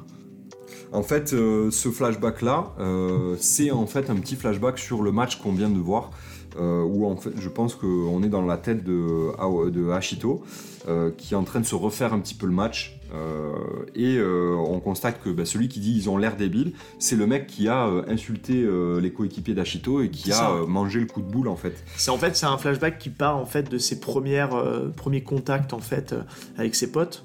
Euh, parce qu'il parle, on croirait un héros de manga, faut qu'on lui organise une fête de bienvenue. Et puis ça évolue, bah, tu sais, c'est un rêve, hein, il, il est en train de dormir. Et ça évolue jusqu'à la, bah, jusqu'à la, le dernier événement qui a marqué en fait le, sa vie de groupe avec ses potes de collège, justement par cette dernière action avec ce, avec ce mec qui lui, qui a traité de petit singe tous ses potes. Et c'est à ce moment-là qu'il se réveille sur un banc Exactement. et, il qu'il entend un bruit Des bruits de ballon, qui exactement. tape, qui tape et qui tape. Et en fait, c'est tout simplement bah, Fukuda, euh, l'homme qui était euh, en train de l'attendre sur le bord et qui l'a, euh, qui l'a attrapé, qui est en train de taper la balle contre le mur et, euh, et qui fait des, bah, des contrôles orientés, on va appeler ça comme euh, Ouais. ça, parce que c'est des contrôles orientés. C'est ça. Et en fait, bah, il est très très chaud. Ashito est un petit peu est très impressionné par le niveau du mec. Ouais, il lui dit même vous allez super vite entre le contrôle et la reprise d'appui. Mais vous Exactement. êtes qui? Et, Mais il lui dit pas. Et en fait, le, non, il lui dit pas qui c'est, et il lui dit en fait que s'il maîtrisait cette technique-là, il aurait pu marquer 3 buts de plus euh, Ouais. lors du match. C'est ça. Euh, et donc, euh, ça va donner un déclic à, à Ashito. Il y a d'ailleurs une case où on le voit avec une espèce d'aura euh, de détermination derrière lui, euh, où euh, en fait, ben, on comprend que quand il s'appelle Fukuda, il lui explique ce que c'est un contrôle orienté, que ça permettrait de l'améliorer, pourrait s'améliorer grandement avec ça. Euh, et, euh, et il lui explique, euh, ben, il lui donne un peu la consigne pour le faire, non Ouais, c'est ça. Il en, fait, il lui donne même carrément un, exercice de travail où il est en train de dessiner des, des- ronds sur le, sur, le, sur le cercle et il lui dit voilà, le but du jeu, c'est que tu vas envoyer toutes les balles dans, dans ces cercles en une seule touche. Tu peux viser celui de ton choix du moment que tu ne rates pas la cible. Et ce n'est pas tout. Après, tu devras le récupérer en trois points maximum. Pour ça, il faut que ton corps soit déjà tourné vers le cercle que tu vises au moment de la réception. Et voilà, et en gros, il va lui donner un exercice de travail et, euh, et ça va se, bah, ce, ce petit intermède va se clôturer là-dessus parce qu'après, on va tout de suite euh, switcher en fait euh, ben, dans la famille d'Ashito parce qu'on va dire qu'il commence légèrement à s'inquiéter. Faut pas oublier que ça fait déjà deux heures qu'il court. Qu'en plus de ça, il a rencontré Fukuda et qu'il a donné l'exercice. C'est ça. On a vu que la nuit était Elle tombe. tombée. bah ouais. Et sa mère s'inquiète un peu, donc on va dire que c'est un peu branle-bas de combat. Ils partent à la recherche euh, bah, d'Ashito. Il y a d'ailleurs le, il y a une case où on voit les parents et le et l'enfant qui a euh, ben, insulté euh, les, les coéquipiers d'Ashito qui est devant la porte de- des parents de, de la mère de, de Aoshi. qui vient de s'excuser, quoi. De, Aoi- pardon. Exactement. Et on repart sur euh, euh, en fait euh, la plage où sont euh, Fukuda et Ashito. C'est ça. Et ils sont en train d'un peu de refaire le match. Euh, en fait, Fukuda euh, trace sur, sur le sable euh, ce qui ressemble au, terrain et il jette des pièces euh, par terre. Et, euh, et il lui en fait euh, lui refait tout le match. euh, et lui, Avec les traits, avec. Tu sais, ça me fait penser un peu, euh, pour ceux qui regardent des fois les. hein. Ouais, mais tu sais, les, les gens qui regardent des fois les. Tu sais, les. Les palettes. les palettes graphiques qu'on voit sur, euh, bah, sur, à la télé pour les matchs.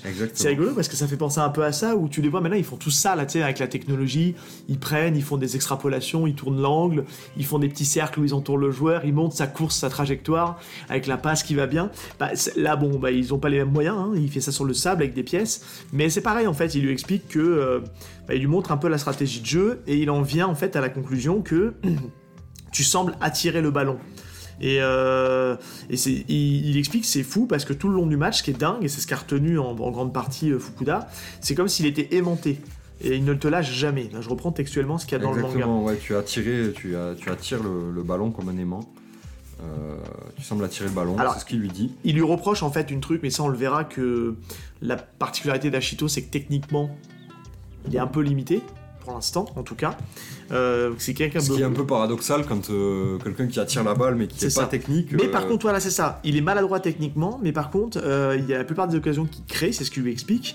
euh, c'est uniquement au fait que euh, il a la balle bien plus souvent que les autres. Et il lui demande en fait, est-ce que tu en as conscience de ça? Et lui, euh, il comprend pas parce qu'il est déjà en train de se concentrer sur les tactiques de jeu. Mais il, il- voilà, il n'arrive pas à expliquer pourquoi. Et ça, on verra que c'est un gros gimmick du manga. C'est qu'il a du mal à mettre des mots, à verbaliser en fait la, les tactiques de jeu. Il fait presque quelque chose, euh, pas inconsciemment, mais pas loin, tu vois. euh, il fait des choses parce que c'est instinctif. Voilà, c'est quelqu'un de Ashito, c'est un joueur instinctif qui fait les choses par instinct et euh, ben voilà, euh, il a du mal à verbaliser tout ça et c'est compliqué quoi. Mais bon, Ouais, exactement. Et tout ça se passe en même temps. euh, on retrouve, on retourne dans la, euh, chez, euh, chez les. euh, chez la famille d'Ashito, où euh, bah, le, le- le petit con qui a insulté ses coéquipiers Ouais. vient s'excuser. Et en fait, on apprend qu'il n'a pas uniquement insulté euh, ses coéquipiers, mais il a aussi, euh, bah, forcément, hein, euh, Ref Azizou. Materazzi, c'est le Materazzi de, de. Ouais, c'est ça, hein, c'est Materazzi des, des, hein, exactement, puisqu'en fait, il a insulté la, la daronne d'Ashito. euh, il l'a pas insulté, mais en tout cas, il a fait des, une petite réflexion à Ashito Euh, et il explique que c'est euh, clairement volontaire de sa part, puisqu'en fait Ashito n'a pas voulu en venir aux mains euh, quand il a dénigré ses coéquipiers, et donc il est allé le chercher un petit peu plus euh, sur euh, des points personnels en disant que sa mère est une hôtesse et qu'il se l'est certainement tapé. Euh, c'est les mots qui euh, Et ça, on l'a- et ce qui est, ce qui est intelligent dans l'écriture, c'est que ça, on l'a pas eu. Non. Il y a eu une ellipse en fait au tout début. Euh, où on passe du moment où il lui dit euh, c'est des singes, tes coéquipiers, et on voit tout de suite lui mettre le coup de boule. Mais on n'avait pas eu tout ce passage là où justement bah, il a été euh, insulté sa mère. Et normalement, c'est là où tu, ta ref à Zizou est bonne, c'est que bah, en fait, la légende voudrait que Materazzi aurait, euh, je crois, insulté la sœur de Zizou, si je dis pas de bêtises, ou enfin en tout cas la famille de Zizou. Ouais, Euh, il aurait tenu des propos un peu, un peu. Oui, il a voilà. mal parlé de sa sœur. euh, Alors, on ne viendra pas trancher euh, là-dessus, mais même si on doit être irréprochable sur un terrain, qu'est-ce que vous ferez vous dans, cette moment, dans ce moment-là? Euh, Moi, à titre perso, j'aurais mis un coup de boule, mais normalement, euh, des joueurs de foot sont censés montrer l'exemple. Après, à ce niveau-là, au collège, je pense que moi, j'aurais au- aussi mis un coup de boule si jamais le mec avait commencé à insulter ma famille. Après, c'est de la provoque, hein. on sait comment ça se passe sur un terrain, donc il faut aussi garder son sang-froid. Et là, il n'a pas gardé son sang-froid, Non. même s'il a été un peu loin le, collègue. Yes. On retourne, euh, du coup, on donc à chaque fois, en fait, on a un peu cette transition-là où euh, on a la une partie et tout se passe en même temps. On a une partie euh, sur la plage entre Fukuda et Ashito et une partie à la maison. Et là, on retourne sur la plage. Et en fait, Ashito est en train de- d'expliquer à Fukuda sur son dernier but l'action, comment il a réfléchi et qu'est-ce qui s'est passé. Et en fait, Fukuda parle plus et juste euh, et, et a un air euh, Subjugué. subjugué Ouais. parce qu'en fait Ashito a dessiné tout le terrain et il a positionné les pièces euh, De tous les joueurs. de tous les joueurs donc en fait il a réussi à De mémoire. C'est important de mémoire. exactement il a réussi à positionner euh, tous les joueurs sur le sur le euh, sur le terrain euh, de manière très exacte et en fait euh, on a euh, à la Et page suivante J'adore cette case. toi, t'adores cette case et elle est vraiment très cool. On a une espèce de une grosse, une double page où on voit le visage de Fukuda avec un énorme sourire, les yeux euh, euh, qui, tra- qui traduisent euh, un enthousiaste, un enthousiasme de ouf. Où il est en fait euh, juste totalement excité par ce qu'il vient de voir. Et puis elle, elle est bien disposée parce qu'elle est. en fait, faut expliquer comment est faite cette double page. Il y a, il y a des cases de, de part et d'autre de, des, des extrémités des, des deux pages. Et au centre, vous avez Fukuda qui, qui sourit. De manière, euh, ouais, euh, il est, ouais, il est, enfin, il est, c'est, c'est un kiff total d'écouter ce qu'il lui dit. Et même Ashito lui dit, mais qu'est-ce qui vous prend euh, Vous avez une tête de cinglé. Et euh, c'est juste qu'en fait, ben, il se rend compte en fait de, du talent de- d'Ashito. Je peux pas croire tous les joueurs sur le terrain. Il se souvient de l'emplacement des 22 joueurs. Tous Ouais. les joueurs. Ouais, ouais. Et ça, ça va être le talent de- d'Ashito, qui est cette vision assez incroyable du jeu. Et c'est ce qui va faire que euh, Ashito va, va s'ouvrir une porte, on va dire. C'est Une ça. belle porte. On arrive le matin, euh, toujours sur cette plage, euh, et en fait, euh, Ashito a travaillé son contrôle orienté toute la nuit, Ah et maintenant il y arrive à chaque fois, et Fukuda revient le voir à ce moment-là, euh, et il lui a dit, bah, toi aussi t'as l'air cinglé, puisqu'il a, il a compris que Ashito, en fait, il a pas dormi, il a juste Ouais, travaillé son alors que Fukuda est rentré dormir, lui, pour le Ouais, coup. c'est hein. ça, exactement. Et euh, du coup, bah, il, se présente, il se présente à Ashito. Et il Ouais. lui dit Je suis Tatsuya Fukuda, l'entraîneur U18 du Tokyo City Esperion FC. Euh, et c'est là qu'en fait, qui se, qui, qui se présente. Et, euh, et qui euh, met euh, en fait ouais il présente qui il est une personne plutôt bien placée au niveau de la J-League puisqu'il est le coach euh, d'une équipe de J-League donc de Japan League euh, Des U18, des pour être très- U18, pour être très précis. Exactement, et donc c'est un club professionnel, euh, le Tokyo City Esperion. Il lui dit qu'il a de l'ambition, que son, son ambition c'est de monter un club et de conquérir le monde avec ce club-là. Euh, et euh, devenir le numéro 1 mondial. C'est intéressant parce que euh, pour le coup, dans, généralement dans les shonen, on, a un personnage principal qui a un objectif, sauf que là, le premier objectif qui nous est présenté, C'est celui du coach. celui du coach. Ouais. Parce qu'il a, il a pas, en fait, euh, je pense que Ashito à ce moment-là n'a n'a pas cet espoir de dire euh, je vais jouer professionnel. Il, il adore le jeu, comme il le dit à plusieurs reprises. Il adore ce jeu, il adore jouer au foot, Lui, il dit je suis un attaquant dans le sang, et on verra que ça sera quelque chose qui sera problématique par la suite. C'est ça. Et en fait, ouais, non, là, on, on a plutôt l'ambition de Fukuda, et c'est ça qui est intéressant, ça casse un peu le, les codes classiques, on va dire. Et c'est là que c'est hyper intéressant, c'est qu'en plus il, il, il prend, il prend pas, euh, il, enfin il dit pas des mots euh, légers, euh, il, dit quand même des mots forts. Il dit j'en ferai le numéro 1 mondial en parlant de ce club. Ouais. Le Barça, le Real de Madrid, Manchester, Paris, je vais tous les écraser. Euh, et mes espoirs reposent sur cette section U18. Et donc il propose à Ashito euh, que de venir participer au test de sélection, de Ouais. détection euh, qui a lieu dans 10 jours à Tokyo. Et il lui donne un petit papier, euh, une invitation. Et on arrive sur la dernière page où il lui dit je vais t'emmener au sommet du monde. Et elle est iconique cette page parce qu'il n'y a rien, littéralement, ça montre le ciel. Donc c'est une belle c'est une belle image quoi, parce que tu, tu vas t'emmener au sommet du monde, donc qu'est-ce que tu vois quand tu es au sommet du monde? Bah tu vois le ciel et les nuages. Exactement. Et euh, c'est intelligent et ça on verra que c'est une des forces de l'auteur, c'est cette façon de faire des, des planches assez iconiques. Et le premier chapitre s'arrête là-dessus. Ouais, Et est-ce que euh, ça y est, donc on a fait euh, notre pas à pas. Ouais. Et comme d'habitude, on aime bien dire si c'est un premier chapitre efficace, s'il nous a plu, etc. Et euh, puis je te, bah, écoute Seb, je t'invite à, à me dire si ce que tu as pensé de ce premier chapitre. Moi, je sais ce que je vais dire. Tu sais ce que tu vas dire, toi Ok. Euh, ouais, c'est un premier chapitre qui est, euh, qui est plutôt cool. Euh, il dresse bien le, le portrait et le caractère d'Ashito, en fait. On voit que c'est quelqu'un de, de fougueux, qui, qui lâche rien, qui est très pugnace, bah, qui a ce côté très neketsu. C'est-à-dire que quand il maîtrise pas quelque chose, ben, il va travailler peut-être deux, trois fois, dix fois plus que, que ses, que ses coéquipiers. On le verra après, c'est un, c'est un bourreau de travail parce que il a ses lacunes techniques, euh, il a un talent qu'il maîtrise pas encore et qu'il a pas encore très bien compris ce que c'est à ce moment-là du manga. Et, euh, et le but du jeu pour lui, ça va être justement de, de beaucoup plus travailler pour rattraper son retard, parce Ouais. qu'il est, il est quand même moins bon techniquement que tout le monde. Clairement. Euh, et, et- mais par contre, il s'est un passionné, c'est un fou. C'est C'est un fou de travail et c'est un passionné. Et ouais, non, il est cool parce que on- je trouve qu'il il pose les enjeux, on voit le et on a envie de savoir la suite, quoi. Donc clairement, c'est euh, vraiment plutôt convaincu et on va rentrer un peu dans le détail après sur toute la, tous les, toutes les différentes parties, mais euh, ouais, très cool Totalement. le premier chapitre. Pour ma part, euh, ben, je, vais être, euh, je vais être très honnête. Pour moi, c'est un des meilleurs premiers chapitres que j'ai lu de manga. Rien que ça. Et je trouve, ben, en vrai, pour moi, il n'y a, rien qui- il y a- il y a rien à jeter. Tout est très bien, euh, très bien dosé. Et surtout, je trouve que ce premier chapitre, il est ultra efficace pour l'œuvre qu'est Aohashi. Euh, parce qu'en même temps, il est très classique, mais d'un autre côté, ben, on n'a pas euh, directement les ambitions du personnage principal qui sont démontrées, donc ça reste à découvrir. On a celle du coach, qui apparemment est un personnage important et qui en plus a pas mal de charisme.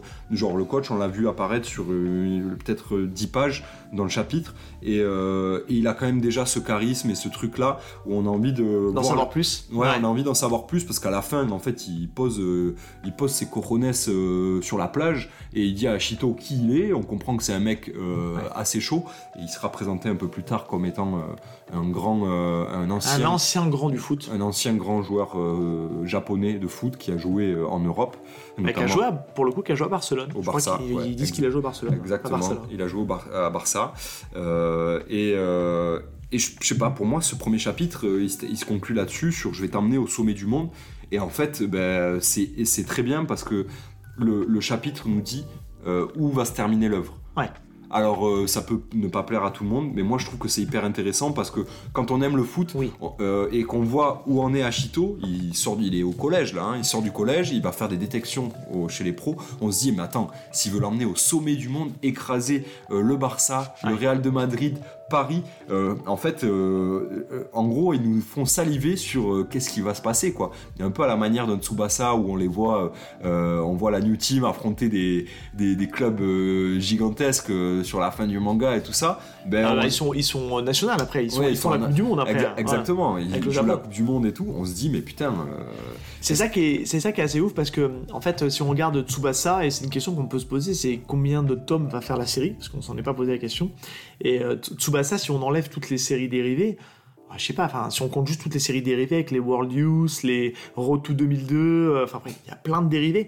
Je pense qu'on doit être à 80 tomes, un truc comme ça, 90 Ouais. tomes. là on est à 30. Et on est à Awashi. 3, à 30, je suis même pas sûr qu'on ait fait le tiers du manga. Non. Pour moi, c'est un manga fleuve. Awashi. Un des derniers, en fait, euh, manga fleuve, parce que normalement ça se fait plus trop. C'est ça. Et, et- et autant vous dire, on va pas vous faire de gros spoils, mais euh, en tout cas, là, on est au tome 12 actuellement. Au tome 12, euh, on, donc on qu'on est à peu près quasiment à la moitié de ce qui est sorti au Japon. Bah, pour l'instant, on en est toujours au stade du, bah, de l'école, euh, de l'apprentissage, euh, etc. Et, hum, et c'est. euh, alors, ce qui est intéressant, c'est de se dire aussi euh, est-ce que c'est un manga qui est accessible Tu vois, sur euh, le côté. euh, Foot. foot. J'ai envie de dire oui et non. C'est-à-dire que c'est faut quand même avoir une petite appétence pour le foot, Totalement. parce que sinon, euh, ça va pas vous intéresser.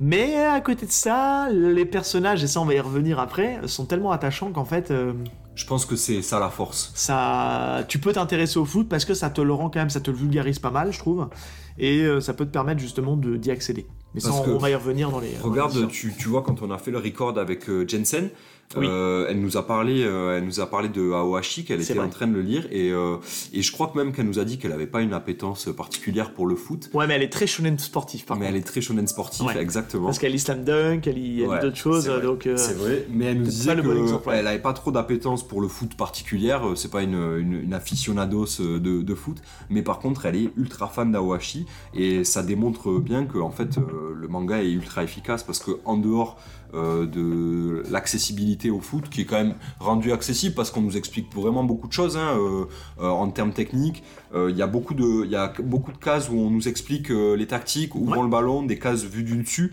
D'ailleurs, ça sera euh, euh, une des euh, euh, euh, euh, une, une des compétences euh, d'Ashito, Ouais. qui est en fait un petit peu de visualiser le terrain et, euh, et, et qui sera démontré un peu plus tard dans le manga. Je sais pas un gros spoil de vous Bah dire non, parce ça. qu'on on le sait en fait, euh, on le sait même dès le début. On n'y fait pas attention parce que c'est pas quelque chose qu'on relève au début. Bon, il m'a fallu, euh, il m'a fallu avancer dans les tomes et justement relire le premier tome pour l'émission.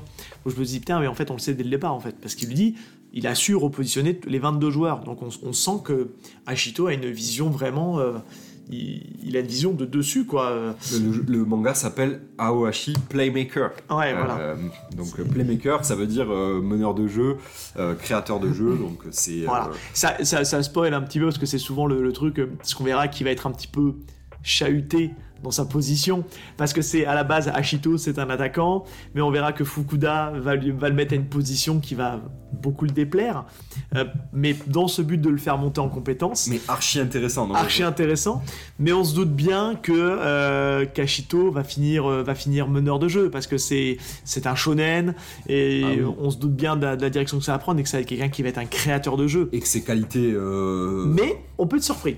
On, peut- le sait pas à l'instant T. on est très on, surpris. on fait des, on fait des, on est en train de faire des, on fait des paris là, on est en train d'essayer de, de faire de la théorie crafting.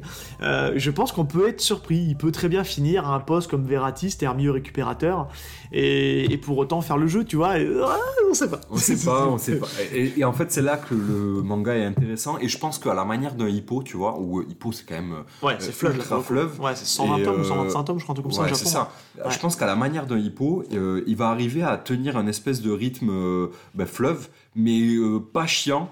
Et en fait, on va, on va juste suivre Ashito évoluer. Il y a tellement entre euh, le moment où on le prend dans le tome 1, où on rencontre Ashito, Ouais. et euh, ce qu'on estime être la fin du manga, qui sera je vais t'amener au sommet, donc au sommet du monde du foot. euh, Il y a, il y a, le, le chemin, il est, Ouais. il est, ultra long. Quoi. Je pense que c'est à la fois un, un super cadeau d'offrir à quelqu'un à, à, à euh, mais c'est à la fois aussi, je pense, un, Un petit cadeau empoisonné. un petit parce cadeau que- empoisonné parce que ça va être euh, là bon moi je suis à jour euh, de la parution et bon ça va j'arrive à tenir le truc mais je me dis puis en fait il va falloir que je fasse de la place parce que je sens que c'est le manga je vais vite arriver à 40 50 tomes 60 tomes et puis ça sera toujours pas fini C'est génial. mais c'est bien pour l'instant en tout cas de ce qu'on a c'est toujours aussi aussi cool Alors, génial. ce qu'on peut commencer par contre si tu veux bien c'est euh, peut-être se dire déjà une des, une des premières forces du manga c'est son dessin Ouais. sa mise en scène Ah ouais, ouais, moi, je trouve qu'elle est. J'adore le dessin. Il est atypique parce que c'est- il arrive à jouer en fait avec les, les effets de mouvement. Euh, il arrive à jouer avec, euh, avec aussi avec les, les trames. Euh, on- a un ancrage. Moi, j'aime beaucoup l'ancrage du manga et les têtes des personnages sont, sont vraiment trop bien. Les cheveux, enfin tout, tout est Il a, parfait. il a une patte. Bien a- à lui, il on reconnaît son trait. Ouais, il Ouais. a un style bien à lui qui est. moi qui me. Qui sort un peu des carcans qu'on a l'habitude de voir, je C'est trouve. vrai, ouais, ouais, c'est vrai. Puis surtout, on va pas se mentir, mais en manga de foot, ok, on a Blue Lock, là récemment, mais Blue Lock pour le coup est quand même assez classique dans son dessin. Ouais. Euh, c'est vraiment un dessin de Très shonen, ouais. très shonen, très manga, euh, et c'est d'ailleurs pour ça qu'il est euh, très populaire aussi en partie, euh, je pense, parce qu'il respecte beaucoup euh, les codes euh, classiques du shonen euh, Neketsu sportif. Neketsu avec une composante très Battle Royale qui est très à la mode en ce moment. Exactement. Là où Ashiv a pris plutôt le parti pris euh, d'être Du réalisme. su- du réalisme et de la stratégie, du, de l'écriture, enfin de, l'histoire. Ouais, D'être un peu plus proche de ce qui Ouais. se passe euh, ben, dans les centres de formation et euh, en fait euh, c'est- et aussi ça c'est aussi là que c'est intéressant mais pour revenir au dessin ouais il a une patte euh, on, on reconnaît et en plus de ça il a vraiment un vrai talent pour euh, dessiner comme tu l'as dit les, euh, les, les mouvements et les, et les rendre dynamiques euh, avec euh, grâce à l'ancrage, euh, grâce ben, aux proportions qu'il qui, qui connaît, ça se voit que le mec c'est un fan de foot en fait, hein, Ah oui. Kobayashi, c'est clair et ça se retranscrit. Et du coup, même si on n'est pas, moi vous le savez, je suis un gros fan de basket, j'aime beaucoup le sport et forcément j'aime aussi un petit peu le foot. Euh, c'est pas mon sport préféré, mais malgré tout, quand je lis Aohashi, mais putain, j'ai qu'une envie, c'est de, de regarder un match de foot, c'est Ouais, euh, de vrai. jouer à FIFA. Ou de jouer à FIFA, ouais, Euh, c'est ça. en fait, c'est vraiment le, le- le mec, il nous, il nous transmet sa passion euh, par le dessin et euh, je trouve ça génial. donc. Et il est, il est, euh, je trouve que pour, alors on, on l'a pas dit dans l'explication, mais c'est son premier manga en fait à Kobayashi. Alors j'ai pas d'infos sur Ouais. s'il a fait autre chose avant. A priori c'est son premier manga en tout cas sérialisé. Et, et je trouve qu'il est très bon dès le départ. Parce qu'on assiste au début d'un très grand. euh, Bah peut-être, en tout cas dans cette catégorie-là, je trouve que... Alors il y a son trait qui s'affine, mais je trouve qu'au fil des tomes, il bouge pas tant que ça. non, non, non. Parce que tu vois, il y a cet effet quand tu, quand tu lis un manga, euh, que t'as vachement avancé, que t'arrives dans le tome 15, 20, et tu, tu reviens en arrière, tu te dis Ah C'était pas simple au début quand même, mais tu t'en es pas rendu compte parce que t'as évolué avec l'auteur au fil des tomes. Ouais. Et là, je trouve que de revenir sur le tome 1, alors il y a que 12 tomes, hein, tu vas me dire, bah, ça a pas des masses bougé. Non, non, non. Je trouve que déjà tout est en place et je vais te dire un truc parce que je vais revenir à cette comparaison quand j'ai quand j'ai parlé de Captain Tsubasa. Alors Captain Tsubasa c'est un manga qui a 35 ans, hein, donc euh, on va remettre aussi les choses dans leur contexte. Mais le dessin de Takahashi, euh, c'est pas sa force. Alors oui, il sait mettre en, en scène des matchs et compagnie, mais on va se le dire, hein, les têtes des personnages ils se ressemblent tous et c'est un peu compliqué de distinguer euh, qui est Tsubasa, qui est Mizugi.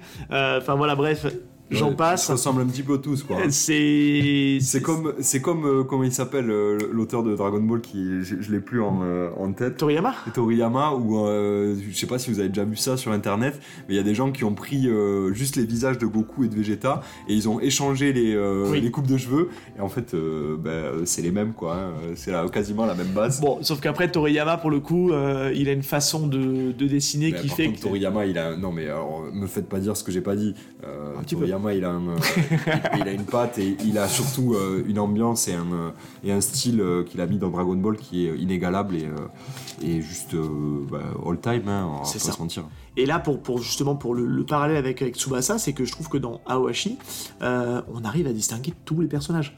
Il n'y a pas de personnage de dessiné de manière un peu random, tu vois. non non non Globalement, on arrive à tous les identifier, à... ils ont tous un trait La particulier, petite difficulté, c'est que bon, ben, on est sur du foot, donc il y a 11 joueurs sur un terrain. mais ils les montrent pas tous. Ils les montent pas tous, ça mais par malin. contre, il y a quand même pas mal de monde, euh, notamment dans, le centre de formation. Ah ouais Euh, tu vois, avant le record, euh, on se disait qu'on avait un peu mal à, à donner les noms, à mettre des noms Oui. sur les persos. En fait, on va les reconnaître, donc ça c'est bien. Par contre, on aura peut-être un peu de mal à, do- à mettre les noms parce que ben, forcément, les noms japonais, bon, on a déjà parlé dans, Oui. dans, le, dans le manga ou euh, dans, les, euh, dans nos épisodes où des fois on a un peu de mal. C'est le cas, mais euh, c'est pas problématique pour euh, Non, lire l'œuvre. C'est ça, puis après, ce qui est important, c'est qu'aujourd'hui, euh, dans un manga, si tu arrives à en, ressortir 3-4, c'est que le, le manga fait son taf au Ouais. niveau impact des. euh, tu vois, on pense à Date, Nozomi Date, qui est le coach adjoint, Fukuda, Euh, Anna, Fukuda, la, la copine de- Anna, qui sera peut-être un jour le Love Interest, pourquoi pas. Euh, On l'espère. on espère. Ah ouais. Euh, ouais, il y a, il y a Takibana, qui est l'attaquant, enfin, il y, a- il y a plein de gens, tu vois. que- ouais.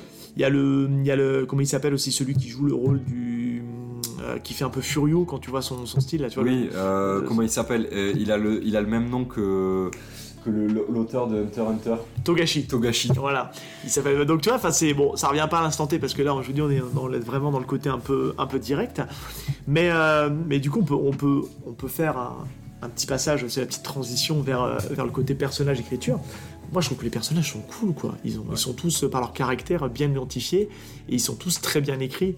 Et il y a ce côté, euh, il y a ce côté aussi euh, très calculateur des centres de formation parce que c'est très perso en fait. C'est chacun veut sa place et on rentre vite dans le jeu parce que même si Fukuda, euh, quand il vient chercher Aoi, il lui dit bah allez viens, je t'emmène, je vais t'emmener au sommet du monde, il lui fait pas de cadeau. hein.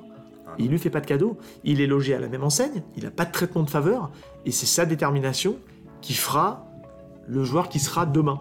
Et ça, on verra qu'il est déterminé. Et Kobayashi est très bon parce qu'il arrive à nous mettre le doute Ouais. euh, sur la capacité d'a- d'a- d'Aoi à, ben, en fait, à réussir Ouais. euh, ce challenge. Parce qu'il est clairement en dessous le niveau bah, de, de tous ces joueurs, quoi. Ouais, Ils sont tous euh, des. C'est là où le premier chapitre est bon, c'est quand on nous met euh, Aoi comme étant un joueur exceptionnel, on nous le met en avant, et au moment où il arrive au centre de formation, en fait, c'est le plus nul Ouais. de, de tous. Ouais, c'est ça. C'est plus nul, euh, tout simplement. Euh, et, euh, et il a de Mais il a une capacité de progression qui est énorme, du coup, quoi. bah. Negatsu qui se veut. euh. Mais, mais en même temps, c'est pas, c'est pas lourd, c'est pas Non. amené lourdement. Non, c'est bien fait, ouais. très finement amené, je trouve, et c'est là que c'est intéressant. à- C'est pour ça que c'est intéressant à lire. Euh, et oui, tu, tu parles du fait que euh, il y a pas mal de, ça joue perso. Mais en même temps, euh, c'est très vite court-circuité parce que euh, ce qui va euh, résoudre ce problème de chacun pour sa gueule, tout le monde veut sa place, ben, ça va être de créer un collectif. Et en fait, c'est là que on comprend que en fait les, jamais tout seul. les coachs veulent amener ce truc-là de ben non, en fait les gars, il faut jouer, faut jouer collectif, c'est tout con. On y pense direct, mais en même temps, c'est un peu la réalité des centres de formation. En fait, c'est hyper fin. Euh, Et je trouve qu'il y a un truc qui est hyper intéressant, c'est qu'il y, a un- il y a un côté très, euh, très mastermind, un peu, tu sais, dans le très, très calculateur. Ah ouais, Alors déjà de la part des, des joueurs, mais aussi de la part des, des coachs. Les coachs vont laisser croire des choses aux joueurs. Ouais. Tu vois ce que je veux dire? Trop À un smart. moment donné, euh, il y, y a une scène où euh, les coachs sont en train de parler entre eux. Ils parlent d'Aoi, ils disent des choses sur lui qui sont pas forcément très positives, et qu'on tendance un peu à remettre en question. Est-ce qu'il va rester? Est-ce qu'il va pas rester? La fenêtre est ouverte, et qui est en dessous de la fenêtre Il était là complètement par hasard? Aoi. Et Aoi a entendu toute la discussion. Et là, on se dit, waouh, c'est chaud, mais sauf que tout ça, en fait, on se rend compte que c'était plus ou moins calculé. C'était dans le but un petit peu d'aller chercher euh, Aoi dans ses retranchements, parce que on va vite comprendre qu'il fonctionne comme ça, lui. Les Il fonctionne au challenge, en fait. Les personnages secondaires sont vraiment très bien écrits. Ouais. Euh, Que ce soit les coachs et les joueurs. Et même le, bah, tous les personnages un peu autour, Je trouve les coachs sont un qui peu- gravitent autour de tout ça. Les coachs sont un peu au-dessus des joueurs. Les joueurs sont assez classiques. Euh, Ouais, on, est, quand même- on- oui. on est sur des personnages. euh, Ils sont pas encore assez développés à- au moment où on en est là. Pas encore. Ouais. euh, en fait, il y en a certains qui le sont, notamment je pense à Takibana, Tachibana, moi je l'appelle dans Ouais. les tomes 9-10. euh, Qui a une remise en question à un moment donné, de sa légitimité être un bon attaquant ou pas un bon attaquant. Et et je pense qu'on va avoir ça euh, tout au long du manga où euh, ces personnages secondaires euh, qui sont les coéquipiers de Aoi, on va les voir se développer comme Inoue l'a fait avec Eh ben, Slam Dunk. avec Slam Dunk, ouais, c'est ça. Et, et- et c'est intéressant parce que ben, ça, crée du, ça crée du contenu et du lien Ouais. pour tous- ces personnages. Et je trouve que les coachs qui ne sont pas trop développés, ils le sont, mais par fine touche. Et puis Euh, ils sont pas, ils sont pas, ce sont pas des coachs qui vont t'apporter la solution. Non. Ils vont dans leur dans leur management et c'est ça que j'aime beaucoup dans ce manga-là, c'est qu'ils vont laisser en fait aux, aux- aux- aux joueurs euh, la possibilité de trouver la solution par eux-mêmes. Exactement. Et ils vont donner le minimum d'informations. Ils vont faire deux trois changements stratégiques, mais ça sera aux joueurs de comprendre. Et là, ils sont dans une phase aujourd'hui où ils font pas de coaching, ils veulent apprendre en fait aux, aux joueurs d'apprendre par eux-mêmes et d'évoluer par eux-mêmes. Et c'est ça qui est intéressant dans le début du manga et c'est ça qui fait le sel de ce manga-là, c'est que tu as des matchs, les tout premiers matchs que fait Hachito, euh, putain, c'est compliqué quoi. Ah ouais. Ils n'arrivent pas à se comprendre, ils perdent des ballons et le coach les coéquipiers, et le coach lui- ne dit rien, et les coéquipiers le chient dessus et le coach laisse ça. Et tu te dis mais attends mais fait pas de coaching en fait. Et en fait si, il en fait. C'est ça où c'est assez Non, ouf dans l'histoire. Très très smart. Fukuda, c'est un coach, euh, bah, celui qu'on voit dans le premier chapitre, mais qui est malgré tout euh, souvent absent dans les premiers tomes, les premiers chapitres. Alors c'est une explication. Oui, C'est pas l'entraîneur de. euh, C'est pas le- Alors, on peut l'expliquer assez rapidement, ce qui montre un petit peu, et ce qui est intéressant parce que ça te, ça te codifie la, la marge de progression des joueurs. Il faut savoir donc les Tokyo Esperion, vous avez l'équipe pro qui joue donc en, en G-League, mais qui joue sur une partie de la G-League. A priori, si j'ai bien compris le truc, c'est qu'il y a plusieurs poules de G-League en fonction de la région où vous êtes. Donc Tokyo Esperion est dans une, dans une, dans une poule de G-League, il y a les pros. En dessous les pros, vous avez les U18. Et c'est U18, Les il y a, il y a l'équipe 1 et il y a l'équipe 2. Exactement. Et, à, et à Ashito, lui, euh, joue dans l'équipe 2. C'est Et ça. qui coach l'équipe 2 Nos Bah. C'est Nozomi Date. Et l'équipe 1 des U18 est coachée par Fukuda. Qui, on pense, un jour deviendra peut-être, je sais ma petite euh, théorie crafting, le coach des seniors, enfin des pros, au, Bien niveau, sûr. au niveau de la G League. Ouais, je pense aussi. Mais voilà, euh, Date ouais, s'occupe de la de l'équipe dans laquelle euh, joue Ashito et bah c'est un peu cette compétition à qui va peut-être un jour avoir la chance de jouer en équipe 1. Et les deux sont des coachs, travaillent ensemble, mais sont totalement euh, différents. Euh, comme Ouais. ce que je disais, c'est Dans leur façon de Fukuda, coacher. on le voit pas trop, mais quand il parle, par contre, Ouais. euh, il- c'est c'est hyper impactant. Et, euh, et même nous, on n'a pas beaucoup de scènes avec Fukuda, mais par contre, quand il dit quelque chose et quand il parle et quand on a une Ouais. scène avec lui, le charisme du personnage Ouais. fait que Bah, la fameuse annonce euh, du changement de poste d'Ashito qui reste gravée dans tous les moments, Incroyable. elle m'a mis sur le cul moi celle-là. Moi, celle qui m'a mis sur le cul, c'est quand il. euh, oh, c'est un petit spoil, mais quand vous lirez, vous allez kiffer, euh, c'est clair et net. C'est quand il demande aux joueurs lors du premier match, tu sais. Ah oui, quand oh là il- là. Quand il dit, bon, ben maintenant, vous retrouvez vos positions, et en fait, les défenseurs jouaient en attaque et les attaquants jouaient en défense. Donc pour remettre dans la Et position, ils étaient en train de se faire laver, quoi. C'était un match d'entraînement qui opposait l'équipe 1 à l'équipe 2. Euh, donc en fait, non, plutôt l'équipe des gens qui étaient déjà en place contre les premières années. Parce qu'en fait, euh, c'est comme s'ils sont au lycée, en fait, c'est les premières années. euh, D'ailleurs, on voit, c'est un petit truc qu'on voit pas du tout. On laissera découvrir Ouais, ouais, manière. mais on euh, voit assez peu la vie au lycée en fait. On Ouais. voit c'est que le manga se concentre, il y a des petites touches, mais le manga se concentre uniquement sur l'entraînement, sur le centre de formation, sur les matchs, assez peu sur la vie au lycée. On les voit manger à la cafette et compagnie. Et tant mieux, parce qu'en vrai, Ouais. c'est- par petites touches. mais ça viendra peut-être, hein. Je, je suis pas certain. Je pense qu'il en mettra pas trop. Il va le mettre, mais en fait que si ça sert Le propos. le propos Ouais. et, euh, et c'est là que c'est hyper smart. Euh, ouais, Fukuda est très cool euh, et Nozomi, euh, pareil, c'est un coach. euh, Il a- très froid en apparence. hein. Ah ouais, il a une apparence de méchant. Ouais, et il est dessiné comme un méchant. hein. Il est dessiné comme un Il a méchant. des sortes de cicatrices sous les yeux, Ouais. enfin tu sais, c'est pas des cicatrices, mais il a des cernes, ça c'est trop bizarre. Il a hein. les cernes de comment il s'appelle de Itachi. Oui, euh, c'est ça. Naruto. Il a les yeux Euh, très fermés, très plissés, donc tu dis tout le temps, euh, ouais, il est pas, l'air cool. Il a un peu la gueule à Kenpachi dans, euh, dans Bleach. C'est vrai. Ouais, c'est vrai. tête de, tête de méchant, quoi, de bad guy. Euh, mais en même temps, euh, ben, c'est le coach, euh, ça, ça devient le coach le plus important, euh, en tout cas dans le début du. Dans la progression dans la d'Ashito. progression d'Ashito, puisque Ouais. c'est lui qui va s'en occuper. Fu- Fu- Fuku- Fukuda va juste avoir un œil, mais il est pas de, c'est pas lui le coach de cette Et- équipe-là, Et il lui fait pas de cadeau. hein. et il lui fait pas de cadeau. Les et, deux ne lui font pas de cadeau. Et malgré tout, Nozomi, même si c'est un méchant et qu'on pourrait penser être un antagoniste, ben euh, c'est un très bon coach. Enfin, Ouais. Moi, c'est les coachs que j'aime. Ah ouais. J'ai eu des coachs comme ça, j'adore. Mais qui te, qui te ne donne pas la solution dans les mains, il te la laisse la trouver dans la difficulté. dur, mais euh, Juste. mais juste. Et euh, Tout est, en fait, ce qui est, ce qui est super intéressant dans ce manga, dans l'écriture, c'est que, et c'est ça que j'aime beaucoup, tout est factuel. C'est-à-dire quand le, joueur- le- le joueur va se planter, il va s'énerver, et il, Nozomi va leur dire, Nozomi ou Fukuda, hein, il va lui donner deux trois trucs. Réfléchis pourquoi. Il en fait, il leur, tout le temps, il leur pose des questions. À ton avis, pourquoi ça n'a pas marché? Ou pourquoi ça n'a pas fonctionné comme tu voulais? Ou c'est, il pose toujours des questions très ouvertes pour laisser réfléchir le joueur. Bon, en l'occurrence, Ashito, et c'est à lui de trouver la solution par lui-même, et c'est ce qui fait qu'il va devenir très fort. Et, et c'est top, enfin, moi j'aime beaucoup. Et je te non, dis, il y, c'est a, très fort.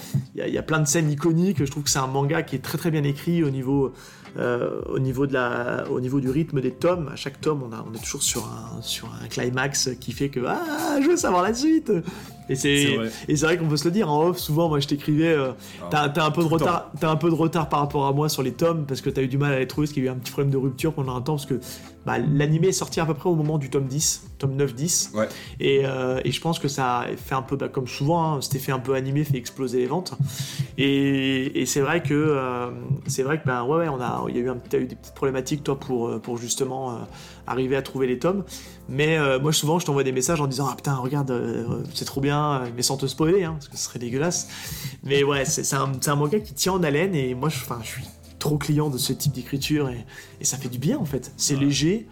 Enfin, c'est léger sans être léger, mais, mais c'est. Pas lourd. C'est pas lourd. C'est pas une lecture Ouais. lourde, mais c'est une lecture intelligente. Ouais. Euh, et quand on aime le foot, euh, ben, on est servi. Et même quand on n'aime pas le foot, ben, on a de quoi euh, Ouais. manger parce que le, le- le reste, le propos est assez simple finalement. C'est un plus d'être un fan de foot pour lire Aohashi, mais si t'es pas fan de foot, ben, tu vas quand même apprécier parce qu'on reste sur euh, des choses simples. ce que j'aime bien, moi, c'est que tu veux, c'est il, arrive à alterner entre les, phases, euh, les phases de jeu. Euh, les phases de jeu du, du comment dire de, de- dans le manga où on, voit faire les matchs, on les voit travailler, travailler les stratégies d'entraînement et compagnie. Mais à côté de ça, moi c'est un truc que j'aime que j'aime énormément dans le dans le manga, c'est qu'il y a un gros côté tranche de vie. C'est-à-dire qu'en fait, on va les voir, euh, on va les voir vivre ensemble. Euh, ils sont dans des chambres, ils partagent des chambres. Donc Ashito partage sa chambre avec Togashi, qui est le bad guy de l'équipe, qui est le furio. Il a sa team, euh, il, se- il trimballe en moto. C'est un petit roublard qui passe son temps à se bagarrer et compagnie. Et et il y a ce côté vraiment tranche de vie où on les voit évoluer ensemble, apprendre à se connaître, à s'engueuler, à se prendre la tête. Enfin, tu vois, c'est tout ce côté-là que moi j'aime bien d'avoir tout ce côté un peu backstage des, de l'école de formation et de l'école du foot et que je trouve qui est vraiment très cool parce que c'est on l'a encore jamais vu hein, ce truc-là. hein. Et réaliste. Ouais, c'est réaliste, ouais, je trouve. C'est ouais, c'est non. euh, Il y a pas de truc, il y a pas de tir de leg. c'est ça la Il force. n'y a pas la feuille morte, euh, il n'y a pas les, les frères euh, les frères Elric qui se montent sur les jambes pour faire un double retourné acrobatique. ça reste euh, ça reste ouais très très euh, très réaliste et très terre à terre et ouais. Et c'est c'est ça pour ça qu'on aime et euh, c'est pour ça qu'on aime Awashi hein. Euh, très très très basiquement parce que c'est proche du euh, c'est très réaliste mais en même temps on est sur un shonen euh, classique et comme on aime Neketsu et euh, en fait il y a tout qui va quoi. Il y a tout Ouais. qui va. Pour l'instant euh, on, on- toi t'es à 12 tomes moi je suis au 10ème je vais me procurer le, le- le 11 et le 12 très vite. Euh, y a, euh, on- moi j'ai pas de j'ai- rien à, à- à redire quoi en vrai euh, Non, pour l'instant, il n'y a pas de il y a pas cet écueil du côté un peu trop répétitif, On- ça ouais. coule tout seul en fait. Ouais, on n'a pas de, de, temps, de temps très mort où on- en fait les, les, euh, les moments plus calmes sont très bien dosés Ouais. et euh, servent le propos du, de- du match suivant Ouais, ou, c'est vrai. euh, ou, euh, du, disons de- du prochain euh, euh, comment, comment on dit le prochain obstacle à franchir pour Ashito ça. quoi. Non, je trouve que vraiment très bien dosé. Très Rien n'est laissé au hasard. Non. Il y a des petites choses qui sont disséminées de ci et là et qui fait que euh, ça va servir le propos pour après. Tout le temps, tout le temps, non, c'est très fort. Et arri- il arrive bien aussi à introduire les nouveaux joueurs. Il y a des, il y a des, on avance dans les tomes. Il y a des, il y a notamment un joueur euh, que vous allez bientôt, euh, Kuribayashi, c'est ça Donc Kuribayashi, le, le joueur. qui Kobayashi. Non, Kuribayashi. crois Ah. que c'est le joueur qui est en pro et qui, qui joue, qui joue en pro, qui est un peu la petite star euh, du truc et qui Ah va oui. être amené à croiser. Oui. euh, qui a des points de- des points d'appointance avec euh, avec euh, avec Ashito sur certains certains aspects et, et Ashito va beaucoup s'inspirer de ses pairs pour pouvoir progresser sur la façon du déplacement, le regard, les mouvements de la tête et compagnie. Et... Enfin bref, c'est un, truc qui est vraiment super. Je trouve que les, pour l'instant l'écriture est, est vraiment top, euh, avec un dessin, euh, comme on le dit, euh, ultra quali pour résumer sur ces parties-là. Ouais. Et sur la partie ref, bah, il y en a à la fois beaucoup et pas beaucoup. C'est-à-dire qu'en fait, c'est ce qui est intéressant dans ce manga-là, c'est qu'il te l'ancre quand même malgré tout dans la réalité footballistique du moment. On te parle, on te parle. Alors je sais pas si je, je me souviens pas s'il nous parle de, de vrais joueurs à un moment donné, mais euh, mais j'ai un doute. Mais on, on pourrait très bien arriver à le. Euh, si, si, parce que euh, dans le tome 1, euh, dans le premier chapitre, il parle de Ronaldo. Ah voilà. Euh, je crois qu'il, euh, comment il s'appelle, Ashito parle de Ronaldo. Euh, et puis bon, bah, comment il s'appelle, Fukuda nous parle du Real. du Ouais, donc il parle des vraies équipes. Il a hein, joué avec. il- je crois qu'à un moment donné, il, il explique que quand il a joué au Barça, il a joué avec des grands joueurs du Barça qui sont Ouais. peut-être Puyol, Xavi. Ouais. Je crois qu'il parle peut-être de Xavi Hernandez. Donc oui, en fait, c'est moderne, c'est actuel, ça se passe de nos jours. Il y a pas. Et, comme ça se pas passe au Japon, date. ça pourrait être une histoire vraie. Ah Puisque oui. tu te dis, euh, c'est une- on connaît peu de joueurs de G-League. Et, Et nous, Européens, on, euh, l'Europe est quand même euh, le, le- le continent du foot euh, avec, avec l'Amérique du Sud. Et donc ça nous parle. Euh, Alors, et- ce qui est très cool aussi, je trouve, c'est que ça, ça l'ancre dans la réalité parce que ils sont très, euh, très réalistes sur le niveau footballistique. japonais. japonais Parce que te, tu vois, alors, le, toi, on revient encore à Captain Tsubasa. Captain Tsubasa, quand tu les vois jouer, tu te dis, waouh, les mecs, ils sont cheatés, quoi. Ils vont arriver, ils vont tout défoncer sur leur passage. Et, euh, et d'ailleurs, bah, ils sont obligés de rendre encore plus cheatés les adversaires pour pouvoir justement rendre propos le propos crédible. Je bafouille, désolé. C'est-à-dire qu'en fait, bah, dans Tsubasa, quand on les voit jouer en championnat, on se dit, putain, ils sont éclatés, les mecs. Et puis quand tu les vois passer à la Coupe du Monde, notamment avec World Youth, euh, tu te dis, euh, ah ok, donc les mecs sont encore plus pétés. Alors que là, dès le départ, on t'oppose le constat en te disant, et c'est ça que je trouve qui est très bien géré aussi dans, dans Hachito, c'est le niveau de puissance des personnages. C'est-à-dire que on te dit que le niveau japonais, il est pas bon. Et qu'il est très moyen. Et d'ailleurs, c'est un peu aussi ce même constat-là qui est fait dans, dans le, le pitch de départ de Blue Lock. C'est-à-dire que on parle justement du niveau de foot japonais qui est pas bon, donc du coup, ils font cette académie des attaquants pour avoir les meilleurs attaquants du monde du Japon pour pouvoir représenter le Japon à la prochaine Coupe du Monde. C'est ça le propos de Blue Lock. Mais dans Hachito, on dit qu'en fait, il y a- il y, a une poignée de joueurs euh, japonais qui arrivent à s'exporter dans le monde. Donc, bon, bah, Fukuda en a fait partie, mais c'est un peu l'exception, quoi. Et ils sont très réalistes par rapport à cette situation-là. Ouais. Et, ce qui est, ben, c'est vrai, hein, il y a très peu, de joueurs, très peu de joueurs japonais euh, qui ont euh, percé euh, en Europe dans les, dans les grands championnats. Non. Dans l'histoire, s'il y en a, euh, j'ai pas l'info, mais euh, Alors il y en a un actuellement qui est toujours à, je crois qu'il est japonais, il y en a un qui joue à Marseille. qui, jouait à Mar- qui jouait à Marseille, ouais. Il est parti Hiroki Sakai, ouais. Il est parti Sakai, ouais. Je crois qu'il Le latéral droit ou latéral gauche de parti. Il Marseille. était gauche, latéral Ouais. gauche de l'OM, ancien latéral gauche, je crois qu'il n'y est plus. On a Euh, Nakata qui a joué pendant, pendant des années, euh, si je dis pas de bêtises, euh, qui était un peu le joueur emblématique. Je crois que c'est Nakata qui s'appelait, bon c'était plus à mon époque, euh, qui a joué à Manchester United, si je dis pas de bêtises, qui a été, euh, qui a été milieu offensif euh, du Manchester United. Là, ma ouais. connaissance du foot est, est un petit peu limitée, mais je pense que c'est peut-être le joueur japonais le plus connu de la sélection, la sélection japonaise. Il me semble, hein, euh, si je dis pas de, si je dis pas de bêtises. Euh, ouais, c'est ça. Je suis en train de regarder en même temps que je vous parle. Donc euh, Hidetoshi Nakata, donc qui, qui, qui a Je été- réfléchis aussi, je suis en train de regarder sur internet si on en a, mais je je- j'ai plus, j'ai plus de joueurs Alors, il a pas joué à Manchester United, mais il a joué avec l'AS Rome notamment. Donc, euh, avec la Roma, ok. Voilà, mais c'est c'est un peu le, joueur un peu le, le plus Mais emblématique. il n'y en a pas eu beaucoup. Hein. Non, non, il n'a pas eu des masses. Hein. Il n'y en a pas eu des masses parce que ben voilà, les, les Japonais ont un peu de mal à s'exporter. Et on va se dire les choses, le niveau asiatique, donc quand je dis asiatique, j'englobe toute la partie Asie euh, euh, du monde. En termes football, c'est quand même assez moyen. Euh, la Chine n'a jamais fait de grosses performances.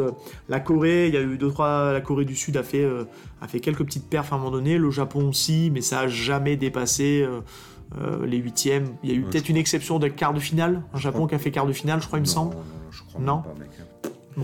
Non, je crois que le Japon, c'est. Là, les, les, les footix, euh, les Voilà, on, est footix, un euh, peu, on est un peu des footix là-dessus. hein. venez, venez nous dire, euh, venez nous dire, mais euh, là, je crois qu'on est, un- je suis un peu, je suis un peu limité moi sur le, sur le côté, sur le côté foot, ça commence à remonter un peu loin. Bon, est-ce qu'on a fait le tour? On est, on est pas Ah, mal bah là. oui, mais attends, il y a euh, Honda à l'époque, euh, oui, euh, le, le joueur Honda qui était très très fort. Là, j'ai- ça y est, j'ai une Défenseur liste. Euh, non, c'était un attaquant. C'est attaquant. Euh, Keisuke Honda, je crois qu'il a joué à- en, en- en première ligue. Euh, qui c'est qu'il y a d'autres que j'arrive à reconnaître là? Ouais, Keisuke Honda qui était très très très très fort. Euh, et on a euh, Kagawa, Shinji Kagawa, Ah oui, mais Kagawa, qui bah a oui, joué à oui. Dortmund et à Manchester United. Voilà, c'est à lui, c'est à lui que je pensais, que j'ai fait un petit amalgame. C'est un joueur pour info que j'avais toujours dans mon, dans mon roadster de départ de ma Master League quand je jouais à Pro Evolution Soccer, donc PES. Pour ceux qui connaissent, Kagawa, je l'avais tout le temps dans mon roadster parce Bah, que c'est lui, le, c'est lui le, le meilleur buteur japonais euh, euh, des championnats européens. Euh, gros passeur. Et moi je le prenais parce qu'il avait une grosse capacité de, de passe dans, dans PES. hein. Après, dans la réalité, je ne sais pas. Mais ouais, ouais, Bah, Kagawa. c'est- ouais. Kagawa, c'est le joueur japonais le plus capé en compétition euh, de club UEFA. Ok. Bon, Là, j'ai l'info là. Euh, C'est ça. ouais, Ke- Keisuke Kagawa, trop fort, trop fort. et c'est vrai. Bon, tu vois, ça, ça ravive les souvenirs euh, de l'époque euh, où je suivais un petit peu le foot. T'as autre chose à dire, toi, éventuellement, sur Bon. Ashi- Ashito? Aoyashi? Aoyashi Euh, moi, je pense qu'on a quand même bien parlé. hein. On Mhm. est sur, euh, bon, ben là, sur une deuxième session de record, on est quand même à 1h10 là. Plus Euh, euh, la petite partie, on va être à une heure et demie d'émission, une je pense, et demie après. d'émission. Je pense qu'on peut clôturer là-dessus. Euh, on en a bien parlé, sans trop en dire. Non, On le avait but en- c'était pas de spoiler non plus, de vous donner. On a donné deux trois petites choses, mais On a mis, on a Voilà. mis des petites pièces, on n'a pas trop. ceux qui ont lu sauront, Ouais, exactement, voilà. et ceux qui n'ont pas lu auront envie de lire, j'espère. En tout cas, qu'on vous aura donné envie de lire C'est le but. Aohashi, euh, de lire le manga parce qu'il est vraiment très très cool. Euh, après, si, vous voulez commencer par l'animé, allez-y, parce que l'animé, je pense qu'il pourra aussi vous sustenter. Oui, ça peut être un, bon moyen de rentrer hein, dedans si vous n'avez pas trop envie de, vous lancer dans, l'achat d'Aohashi euh, vous préférez suivre l'anime. Ça peut être une bonne option. C'est juste que nous, on n'a pas été hy- hyper emballés, mais en même temps, on mange très très bien au niveau animation. Euh, notamment euh, Bleach en ce moment. euh, Ouais. voilà, donc c'est pour ça aussi qu'on est un petit peu critique. Mais n'hésitez pas, n'hésitez surtout pas à nous dire si vous lisez Aohashi, si ça vous plaît, qu'est-ce qui vous plaît dans Aohashi, qu'est-ce qui vous plaît pas, pourquoi vous préférez Blue Lock à Aohashi par exemple, parce que c'est souvent, souvent le cas, on le met en, en parallèle avec Blue Lock. Euh, Soit n'hésitez pas à venir soit sur le Discord, soit sur les, les réseaux, Ouais, à venir nous mettre un petit commentaire sous les, sous les posts euh, dès qu'on. exactement, parce que c'est pas le moment de faire euh, l'outro, euh, Seb. On peut faire la outro, éventuellement. Éventuellement. cool, non, en tout cas, ce que je veux dire avant, c'est que c'est déjà très cool. euh, c'est pour plus le côté un peu back. euh, c'est très cool d'avoir fait cet épisode déjà en, en présentiel. Ouais. Parce que je trouve que bah, c'était hyper sympa et c'est quand même. Il y a quand même un avantage de faire du podcast en, en présentiel et de se voir, de se toucher. Ah ouais, Ah, voilà, ouais, ça, c'est- bien. ça- C'est- ça, c'est L'interaction et doit, être- doit pas être la même. Ce serait, je sais pas si vous pouvez nous le dire ou pas, si comment vous Ouais. ressentez le truc, mais je pense qu'il y a une meilleure interaction. Il y a moins ce côté de latence qu'on peut avoir des fois et se couper la parole parce que hum, on peut donner l'impression en podcast de se couper la parole qui a rajouté un petit effet de latence ce qui fait que ça fait un peu bizarre dans le Ouais. on est obligé d'attendre que la personne ait fini de couper alors que là comme on est un peu on se regarde dans le blanc des yeux on peut des fois euh, surenchérir sur le regard de la personne. Ça fait un peu couper mais c'est plus naturel en fait dans l'échange tu vois. Ca- Carrément, c'est c'est un vrai échange pour le coup euh, Ouais. de voix. Et je comprends les gens qui aiment bien, qui ne recordent que comme ça, en mode présentiel. Alors là, pour vous dire, en termes de, de matos, on a utilisé mon, mon Blue Yeti, qui a une fonction qui permet justement Ah, te la pète pas. Mais non, c'est pas la péter. bon. Mais j'espère qu'en tout cas, qualitativement, ça sera cool. Ouais. Parce qu'il y a cette petite fonction qui permet justement de faire du, du duo sur un même micro. Et euh, on espère que ça rendra plutôt bien. Euh, on peut peut-être donner un petit peu le, le- parce que là donc on vous écoutez l'épisode on sera donc euh, on sera donc le lundi 20 21. 21 Euh, donner un petit peu les bah, la fin de l'année comment se passer on va peut-être certainement sortir peut-être deux voire trois épisodes en fonction si on est motivé encore Ouais. Euh, on va faire notamment normalement un one shot tous les deux euh, pour parler on a justement teasé euh, vite fait au début. on voilà. pas- On, vous en dit pas plus, vous allez voir. C'est ça, et, euh, et moi j'aimerais bien, alors ça va dépendre des, des dispos, on- j'aime pas non plus vous vendre un peu de rêve si ça se fait pas, mais j'aimerais bien avant la fin de l'année essayer d'arriver à vous faire un, de vous faire un petit manga du grenier. Euh, donc sur euh, Un shoujo? euh, non pas un shoujo ça va être un ça va être une- un manga un peu classique euh, Ok. Ça va être j'ai deux possibilités voilà je, je donne pas de titre on te encore laisse, on te laisse Voilà. euh, les choses, les possibilités ouvertes. et pour tout vous dire, on est déjà en train de travailler, euh, ça on peut le dire, puisqu'on on approche de la fin de l'année et euh, mine de rien des, des deux ans du podcast. Euh, on est déjà en train de travailler un petit peu sur le planning de l'année prochaine. Euh, on est en train de, de poser deux trois petites choses, euh, des jalons, et on a commencé un petit peu à lister euh, parce qu'il y aura, on vous le dit, hein, il y aura un deuxième épisode de Ultimate Manga Battle euh, l'année prochaine. On est encore un peu tôt, hein. mais on a quand on a fait le point avec Val, on s'est dit oh il y a- il y a des gros trucs à classer quand même. Et, et ça va être, ouais, ça va être assez sympa à classer. Et je pense que ça va être, Ah, on va se taper dessus. on va se taper dessus parce que je pense qu'on n'aura pas le même avis. Il y a deux trois titres qui vont Il y faire. aura un- moins de consensus, je pense, Ouais. euh, que lors du premier épisode. Ouais. Donc c'est bien. Mais ça va garder la même forme parce que l'idée de, ce- de ce format-là, ça va être de revenir un peu sur les coulisses d'enregistrement parce qu'il y a toujours plein de petites choses à dire euh, Ouais. sur. euh, Ça, c'est, je te laisse le faire. hein, parce ouais. que moi, j'ai une mémoire de poisson rouge. C'est ça. Mais après, il faut le classer. Et la dure réalité du classement, de notre classement, qu'on sait, euh, l'année dernière c'était sympa parce que vous avez pas mal réagi en disant Ah, vous l'avez mis là, lui euh, Ah, ok. Est-ce que 20th Century Boy sera délogé de son numéro 1 On le saura dans ça- quelques mois. Ça, on le verra. euh, Ouais. Ça, on verra. Est-ce qu'il y a un manga qui peut prétendre au number 1 Ok. Euh, le- le- on verra. Ouais. Mais on n'y est pas encore. En tout cas, on y pense. On a- on n'y Voilà. on est pas du tout encore. Mais, Mais on est en euh, train de travailler, ouais, vraiment. Je, on a à peu près, on a la ligne conductrice du premier trimestre euh, au niveau planning de 2023, de ce qu'on veut faire. Et, euh, et puis voilà. Et puis après, c'est beaucoup aussi, euh, euh, au, pas au jour le jour, mais en tout cas, on, bah, ce, qui, ce qui fonctionne, c'est au coup de cœur. hein. Ouais, c'est les coups de cœur, c'est les trucs qu'on a aimés. ce qu'on a envie de lire aussi, euh, comme l'a expliqué Seb euh, pendant l'intro euh, qu'on a un record Il y a deux jours. il y a deux trois jours, ouais. où bah, selon mes, mes lectures aussi à moi, qui, que j'ai pas forcément le même rythme que Seb, euh, on parle pas forcément tout le temps des mêmes choses et euh, donc bon. Et puis on n'a pas les mêmes goûts non plus. Après, c'est ce qui fait aussi la force. hein. Exactement, exactement. Tu vas être un peu plus force de proposition sur cette année 2023 qui viendra. Ouais, j'aime pas quand tu dis ça. Mais si. Oh là là, j'aime pas quand tu dis ça. Bon. Si, parce que t'as quand même, on a, on a encore pas touché à, à deux trois gros coups de cœur. Euh, de, De chez ta- de chez toi. Ouais. Euh, après, on viendra toujours mettre des, petits, des petites nouveautés qu'on découvrira et qu'on dira, tiens, ça peut être intéressant de parler de ça. Ouais. Bah, je, te, le- je te le dis, il y aura euh, sûrement un, un épisode sur Blue Box, que je suis Oui, gros coup de cœur Blue Box. Donc ça, il y en aura un. Alors c'est daté, euh, là ils ont donné, Delcourt a donné la date, ça sera donc euh, euh, début mars 2023. Donc on peut déjà vous dire qu'il y aura un épisode sur Blue Box euh, début mars 2023. Donc ça va être un peu mon, le manga que je vais un peu imposer à Val là-dessus, parce que moi c'est un énorme coup de cœur. Mais ça va être un petit peu sa, son baptême de l'air, parce que je crois que t'as jamais lu de manga un peu shonen romantique. Non, jamais. Jamais, jamais. Et pourtant, peut-être que ça va me plaire. hein. ça va peut-être te plaire. Parce que moi, j'aime bien, euh, vous le savez, j'en parle des fois et tout. euh, on a parlé dans Bleach. euh, même euh, là, dans Awashi, on n'a pas parlé, mais la- la- le, le petit truc, euh, la petite relation entre euh, le personnage de Anna et de Hachito est trop stylé. Moi, j'aime bien. Et qui est pas si platonique que ça. On pourrait croire au Ouais, début que c'est ouais. platonique, mais pas tant que ça en fait finalement. On le Donc, verra. Peut-être après. que ça va me plaire. hein, écoute, Ouais. on verra. Voilà. Mais bon, en tout cas, euh, il y a des choses, euh, il y a des choses à faire. Bah, écoute, je te laisse euh, faire la petite phrase d'usage parce que c'est toi qui es au host. Et puis, C'est parti. et puis on va se dire au revoir Très après. bien. Donc, ben déjà, premièrement, merci Ouais. beaucoup de nous avoir écoutés. On s'excuse. Ouais, on espère que ça sera quali. On s'excuse, on retourne dans nos standards de de 1h30, euh, ouais, mais c'est bien. 1h45 par là. Euh, on espère que ça vous aura plu. Euh, surtout, comme d'habitude, n'hésitez pas à euh, venir nous suivre euh, sur les réseaux sociaux qui sont Twitter et Instagram, ainsi qu'à rejoindre notre Discord si ce n'est pas déjà fait. N'hésitez pas à réagir sur le Discord. Seb vous répondra, moi non, trop. Pas trop. mais ça reste une bonne alternative pour Mais- discuter avec nous. en tout cas. Exactement, on Ouais. discute quand même pas mal. Toi, tu Ouais. discutes pas mal sur Discord. Euh, Twitter et, et Insta, on est toujours euh, aussi réactifs aussi. C'est aussi moi qui réponds en général. Euh, n'hésitez pas à, à venir et à nous suivre si ce n'est pas fait. Euh, c'est important. Laissez les petites étoiles Ouais. et Spotify, Apple Podcast, c'est les deux principaux. Vous pouvez voter. Exactement. N'hésitez pas à le faire, ça nous aide pour le référencement, euh, ça vous coûte pas grand chose.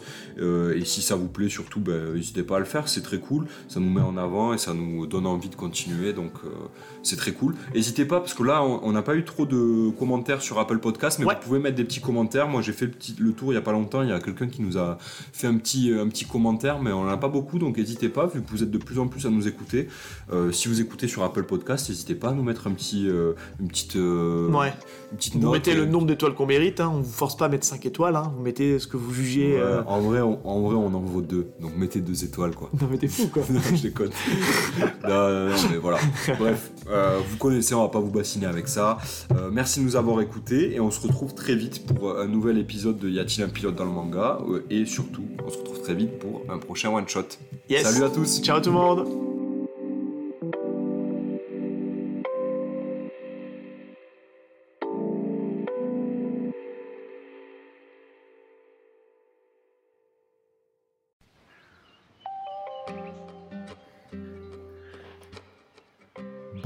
Bonjour à tous et bienvenue, et à toutes, pardon.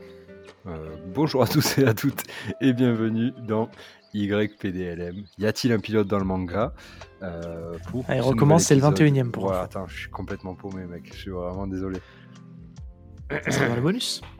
Excuse-moi, je refais.